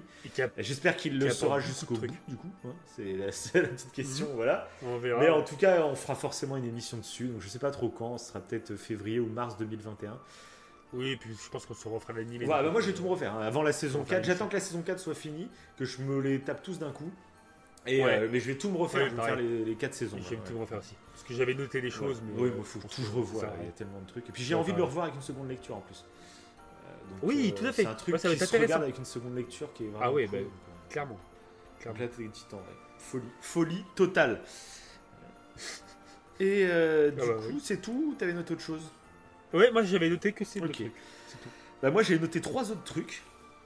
Tout d'abord, Cyberpunk 2077 qui euh, oui. très très compliqué. Je sais pas si tu es au courant des dernières actus sur le jeu, mais euh, ouais, vite, en gros a priori du coup les, versions PS4 euh, de 2013, c'est les PS4 de 2013, Xbox de 2013, le jeu est sorti mhm. très très buggé à tel point que beaucoup de joueurs ont demandé le remboursement à Sony. Sony ne pouvait pas faire face à tant de demandes de remboursement ça, priori, ça va partir en procès ou je sais pas quoi avec Cyber, enfin, avec CD Projekt. Ah oui, c'est bah, bah, Sony a carrément retiré le jeu du PS Store. C'est inédit. Hein. C'est inédit. ça part très très loin. C'est assez atroce parce que ça risque de signer l'arène mort du studio, hein, clairement. Donc voilà, tous les gens qui gueulaient contre le jeu parce qu'il y avait du crunch, parce que les pauvres salariés ils travaillaient trop, tout ça. Bah, tous ces polémiques vont faire que le studio risque de Ils travailler pour bah, le studio risque de pas survivre à ce qui est en train de se passer. Euh, là, leur, leur cote en bourse a totalement chuté. Et je sais pas l'avenir, mais bon voilà, tout le monde, c'était un studio que tout le monde adorait grâce à The Witcher 3 qui est fantastique. Là, le jeu, bah, ils ont fait la connerie de le sortir sur PS4. À mon avis, il fallait juste le sortir, c'est un jeu next-gen. Tu le sors sur PC, tu le sors sur PS5. le jeu aurait pas fait tout ce bad buzz. Là, du coup, il l'a fait. C'est un peu triste parce que tu vois d'autres jeux, genre à l'époque Zelda Breath of the Wild qui était sorti à la base sur Wii U mais comme il est sorti sur Switch, eh ben, on n'a pas regardé la version Wii U qui était buggée et qui ramait, etc. Ça buguait quand même moins que Cyberpunk a priori, mais bon voilà, il y a plein de jeux, même euh, le dernier d'Ubisoft, là, Immortal Rise, euh, Rising, et pareil, il est sorti sur Switch, ça n'a rien à voir avec la version PS5 forcément. Mais il n'est pas buggé, il est très moche, mais il n'est pas buggé. Et donc euh, là, ça n'a pas fait de polémique ni rien. Là, bah, c'est Cyberpunk, c'était attendu, donc forcément, ils allaient être attendus au tournant. Il y a aussi tous ces vidéastes qui sont prêts à tout pour faire le buzz, comme on disait tout à l'heure, hein, ça part direct dans la violence. Il n'y a pas de nuance. C'est soit c'est un chef-d'œuvre, soit c'est une merde qu'il faut détruire à tout jamais.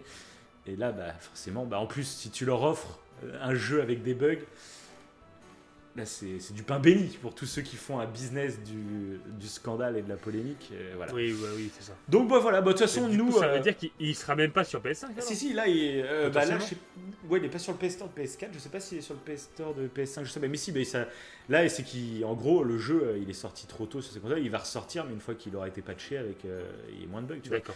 Donc, moi, nous, de toute façon, c'est ce qu'on avait dit depuis le début. Nous, c'est un jeu qui nous hype pas de fou fou. Mais on a envie de le faire parce que ça a l'air quand même euh, super ambitieux. Ouais, ouais, si, ouais, moi j'ai l'idée me Ouais, c'est ça. Mais du coup, euh, on est assez, on a vu que. Mais je préfère attendre. Clairement, moi, dès le départ, je savais que c'était pas un jeu qui allait tourner à fond sur nos vieilles PS4. Clairement, hein, quand tu vois le potentiel du jeu, tu dis ça, ça tourne pas sur ma console ça.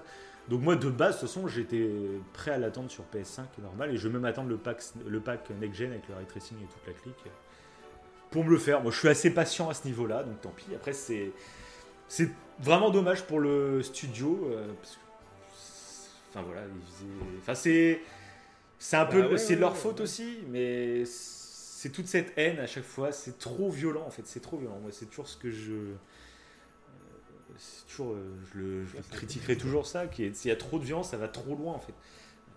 Juste achetez pas le jeu et puis basta. Je dirais qu'il y, a certaines personnes bah qui jouent leur vie. Quoi, hein c'était leur jeu, ils vont, ils vont se saigner, quoi, parce que le jeu est pas euh, assez bien pour eux. Quoi. Bref, ouais, bon, c'est toujours pareil.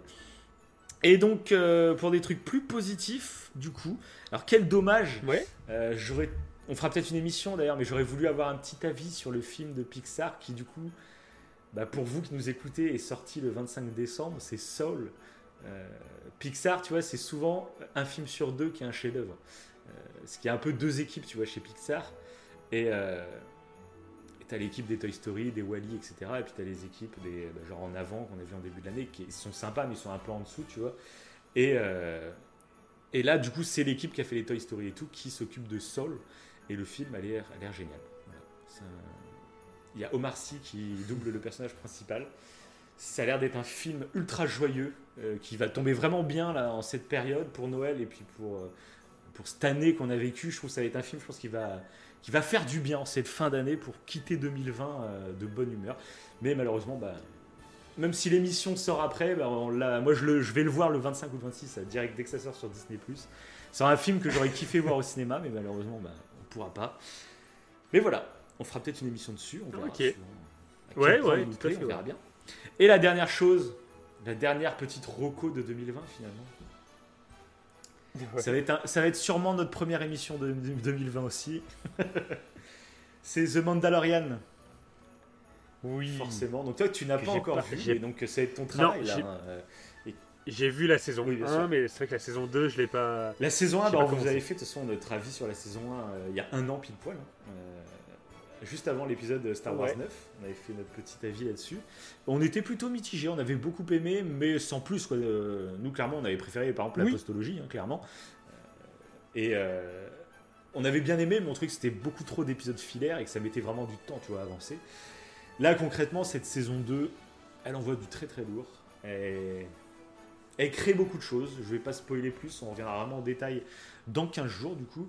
Euh, en plus, j'ai un collègue au boulot qui n'arrête pas de m'en parler. Ah, il fait chier, il te spoil. Alors là, s'il spoil euh, certains trucs. Euh, T'entends T'entends ce qu'il te ah dit, Daval Tu fais chier. Voilà. non, non, là, fais gaffe, bouge-toi vraiment les oreilles. Parce qu'il y a des trucs. Faut pas que tu saches. Bref. Et gros, c'est vraiment une super saison. là, ils ont fait vraiment un truc génial. Mais on en reviendra aussi sur. pendant l'émission de Mandalorian, on va débattre sur ce qu'attendent les fans. Voilà. Et on va comparer Mandalorian hmm. à, euh, à l'apostologie. Mandalorian qui semble faire l'unanimité globale. Très clairement, même moi, j'adore. Euh, voilà. Et moi, j'ai bien aimé l'apostologie aussi, tu vois. Mais là, euh, Mandalorian semble plaire à beaucoup de monde. On s'interrogera pendant l'émission sur les raisons probables et possibles. Voilà, j'en dis pas plus. ça, va, ça va être philosophique. Oh oui, ça, je peux te le dire. Et donc voilà, c'est fini pour cette année 2020. il y avait pas mal de choses. bah finalement, ouais, c'est vrai. Et encore, on, a, on avait. Ouais, parce que ça fait. Alors, les mecs, ils n'ont noté aucun détail, mais l'émission dure 3 heures. Donc attendez-vous à l'année 2021, ça va durer 5 heures. Bah, c'est le bilan, hein, c'est bilan. Euh, 3 heures, c'est pas assez. Parce qu'en plus, j'ai pas fini. Pour conclure cette ah émission, il me reste mes petites chaînes ah YouTube que je vais faire rapidement. Oui, et moi, il me reste les animés. Il y en a à peu près 20. non, je rigole, je rigole. Et t'as des animés, toi? Euh, Quelques-uns. Très peu, très peu. J'en ai trois, je crois. Trois ou quatre. D'accord. Ah oui, t'aurais dû les placer. 4 euh... ou, 4 ou 5. 4 ou 5 Non, mais c'est. le mec, je l'entends claquer des mains. non, mais après, c'est des animés, je les avais mis de côté parce que, en fait, c'est pas sorti euh, en 2020. Ouais. Donc, euh, voilà. Donc, je. Voilà. T'es motivé, là, c'est ça.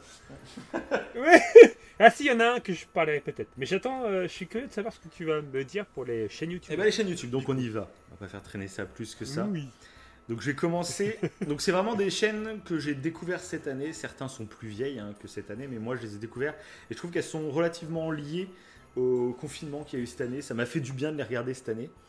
Et je commencerai mhm. par euh, Tev ici Japon. C'est peut-être le plus connu de toutes les chaînes YouTube que je vais citer. Ah, tu l'as découvert cette année Bah oui, oui. Eh ben, je me demande si c'est pas la même pour moi du coup. Bah moi en tout cas oui. Je l'ai découvert pendant le premier confinement et il m'a fait voyager au ah, Japon. c'est possible. Euh, ah ouais, c'est excellent. Ah ouais, j'ai tout regardé sa chaîne. Ah, euh, cette chaîne tous, ses, tous ses road trips, toutes ses balades, toutes ses... Oui, c'est génial. C'est ouais, ouais, c'est la totale.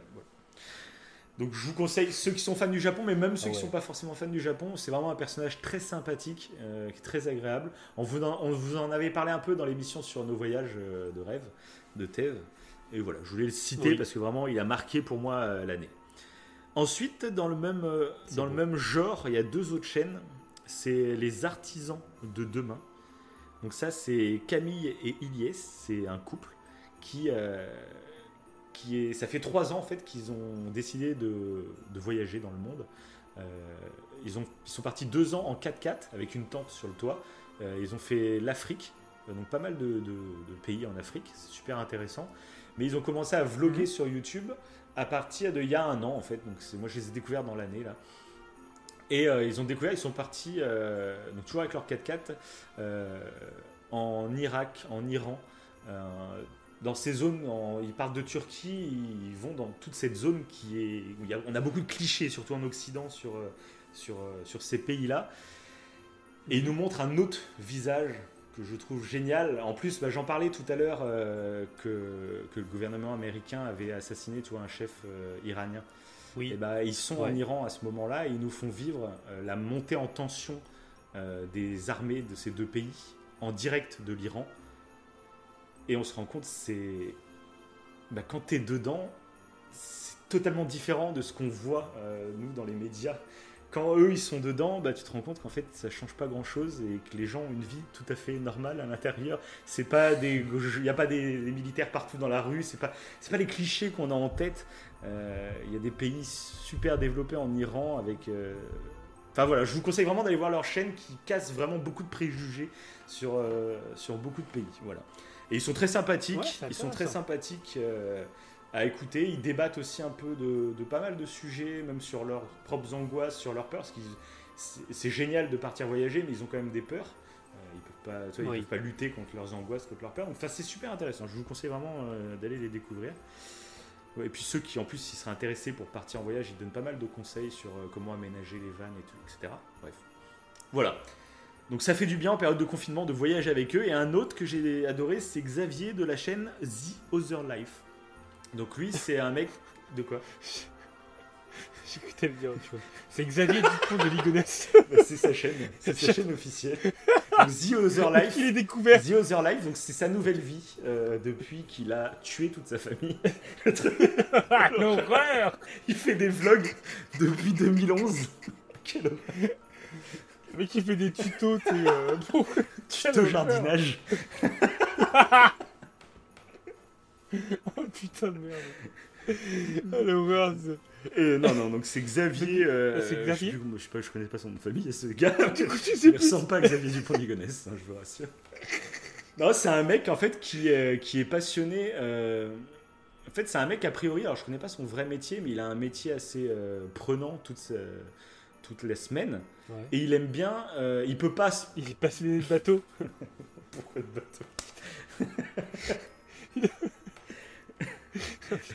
Et euh, il est. Euh, il adore en fait se créer des petites aventures. Il dit Moi, je peux pas me permettre de partir genre un mois en vacances à l'autre bout du monde.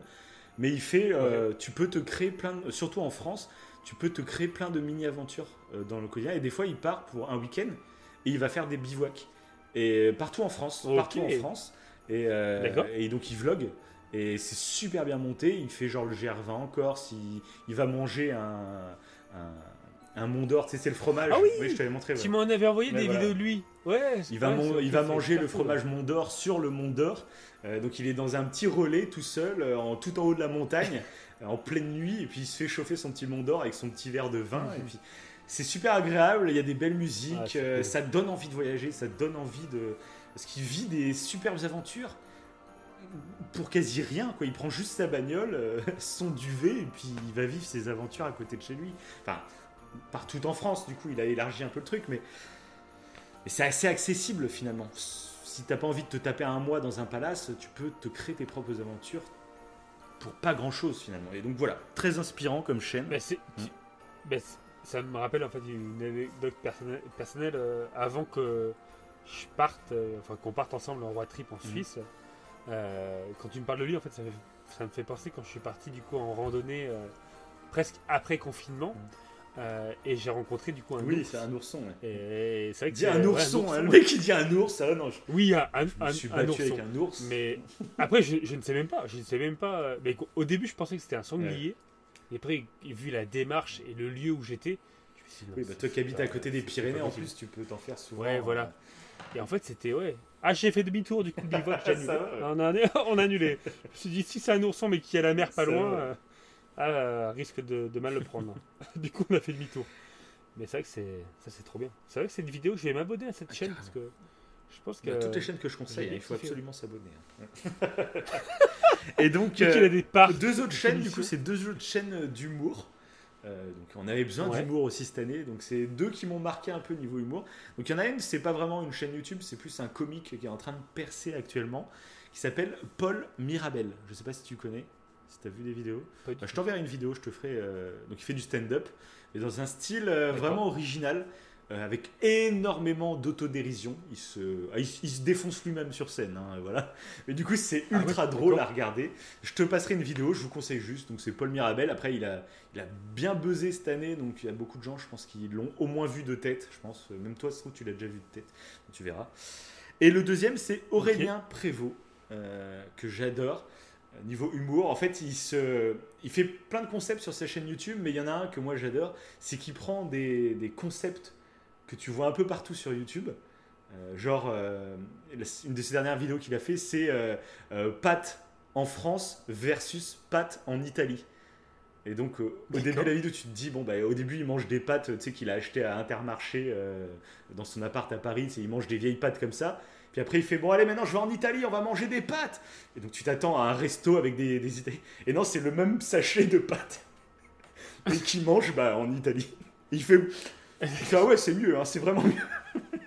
donc en fait, il prend plein de concepts YouTube comme ça, sauf qu'il scénarise et il se moque un peu de tous ces concepts. Euh, à chaque fois, c'est surprenant parce que tu sais pas où il va aller.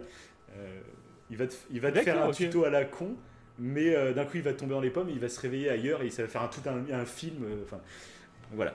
C'est niveau humour, c'est peut-être la chaîne que j'ai préférée cette année. Donc voilà, donc Aurélien Prévost, Paul Mirabel, Tev ici Japon, Les Artisans de demain et The Other Life. Voilà pour moi. Bonne année à tous. ah, c'était beau, c'était beau. Euh, bah moi, si j'avais euh, j'ai pas de chaîne YouTube à, citer. Par contre, je, pense que je vais citer trois animés. Vas-y. Comme ça pour les gens qui veulent aller le voir. Je pense qu'après, on aura fait un bon ça va. S'il y a des gens qui ont tout, tout noté, ah, depuis le début, là, ils ont tout noté. ah bah là, vous êtes tranquille pendant un, un mois ou deux, vous vous faites kiffer. Hein. C'est bon, on peut, on peut refaire un confinement. Actuellement, euh, on va envoyer un message à Macron. on va, on va l'appeler comme ça cette émission. Hein. Quoi regarder pendant le confinement, pendant le troisième confinement qui arrive après Noël C'est trop ça. Ah bah, du coup, il y a trois animés que, que, que je conseille. Euh, il y a donc Hunter x Hunter. Ouais, Hunter Hunter, on l'appelle comme ça. Ouais, qui, euh, qui a un hommage un peu à Dragon Ball mm. Z. Il y a beaucoup de points communs et euh, qui est super intéressant, même si le début fait très enfantin, au fur et à mesure du temps, et je t'avais fait l'analogie à Harry Potter, euh, le, au début, la saison 1 est un peu comme le premier film d'Harry Potter, c'est très enfantin, tu as l'impression que c'est adapté plutôt au, petit, entre guillemets, mais après, plus tu montes dans les saisons, plus c'est, euh, ça parle de sujets particuliers, plus en fait Gon, le personnage principal, grandit, et je trouve que c'est extrêmement intéressant parce que c'est un animé qui apporte énormément de valeur tu peux commencer à un certain âge et euh, il y, a, des valeurs sur l'écologie, il y a des valeurs sur euh, l'amitié, sur euh, la, famille et tout. Je trouve qu'il est, il m'a vraiment marqué. C'est noté, moi je l'ai dans ma liste. Ouais, parce que c'est vrai que je t'en avais parlé pas mal. bien que tu m'en as dit. c'est noté. Ah, je le conseille vivement. Ouais, ouais.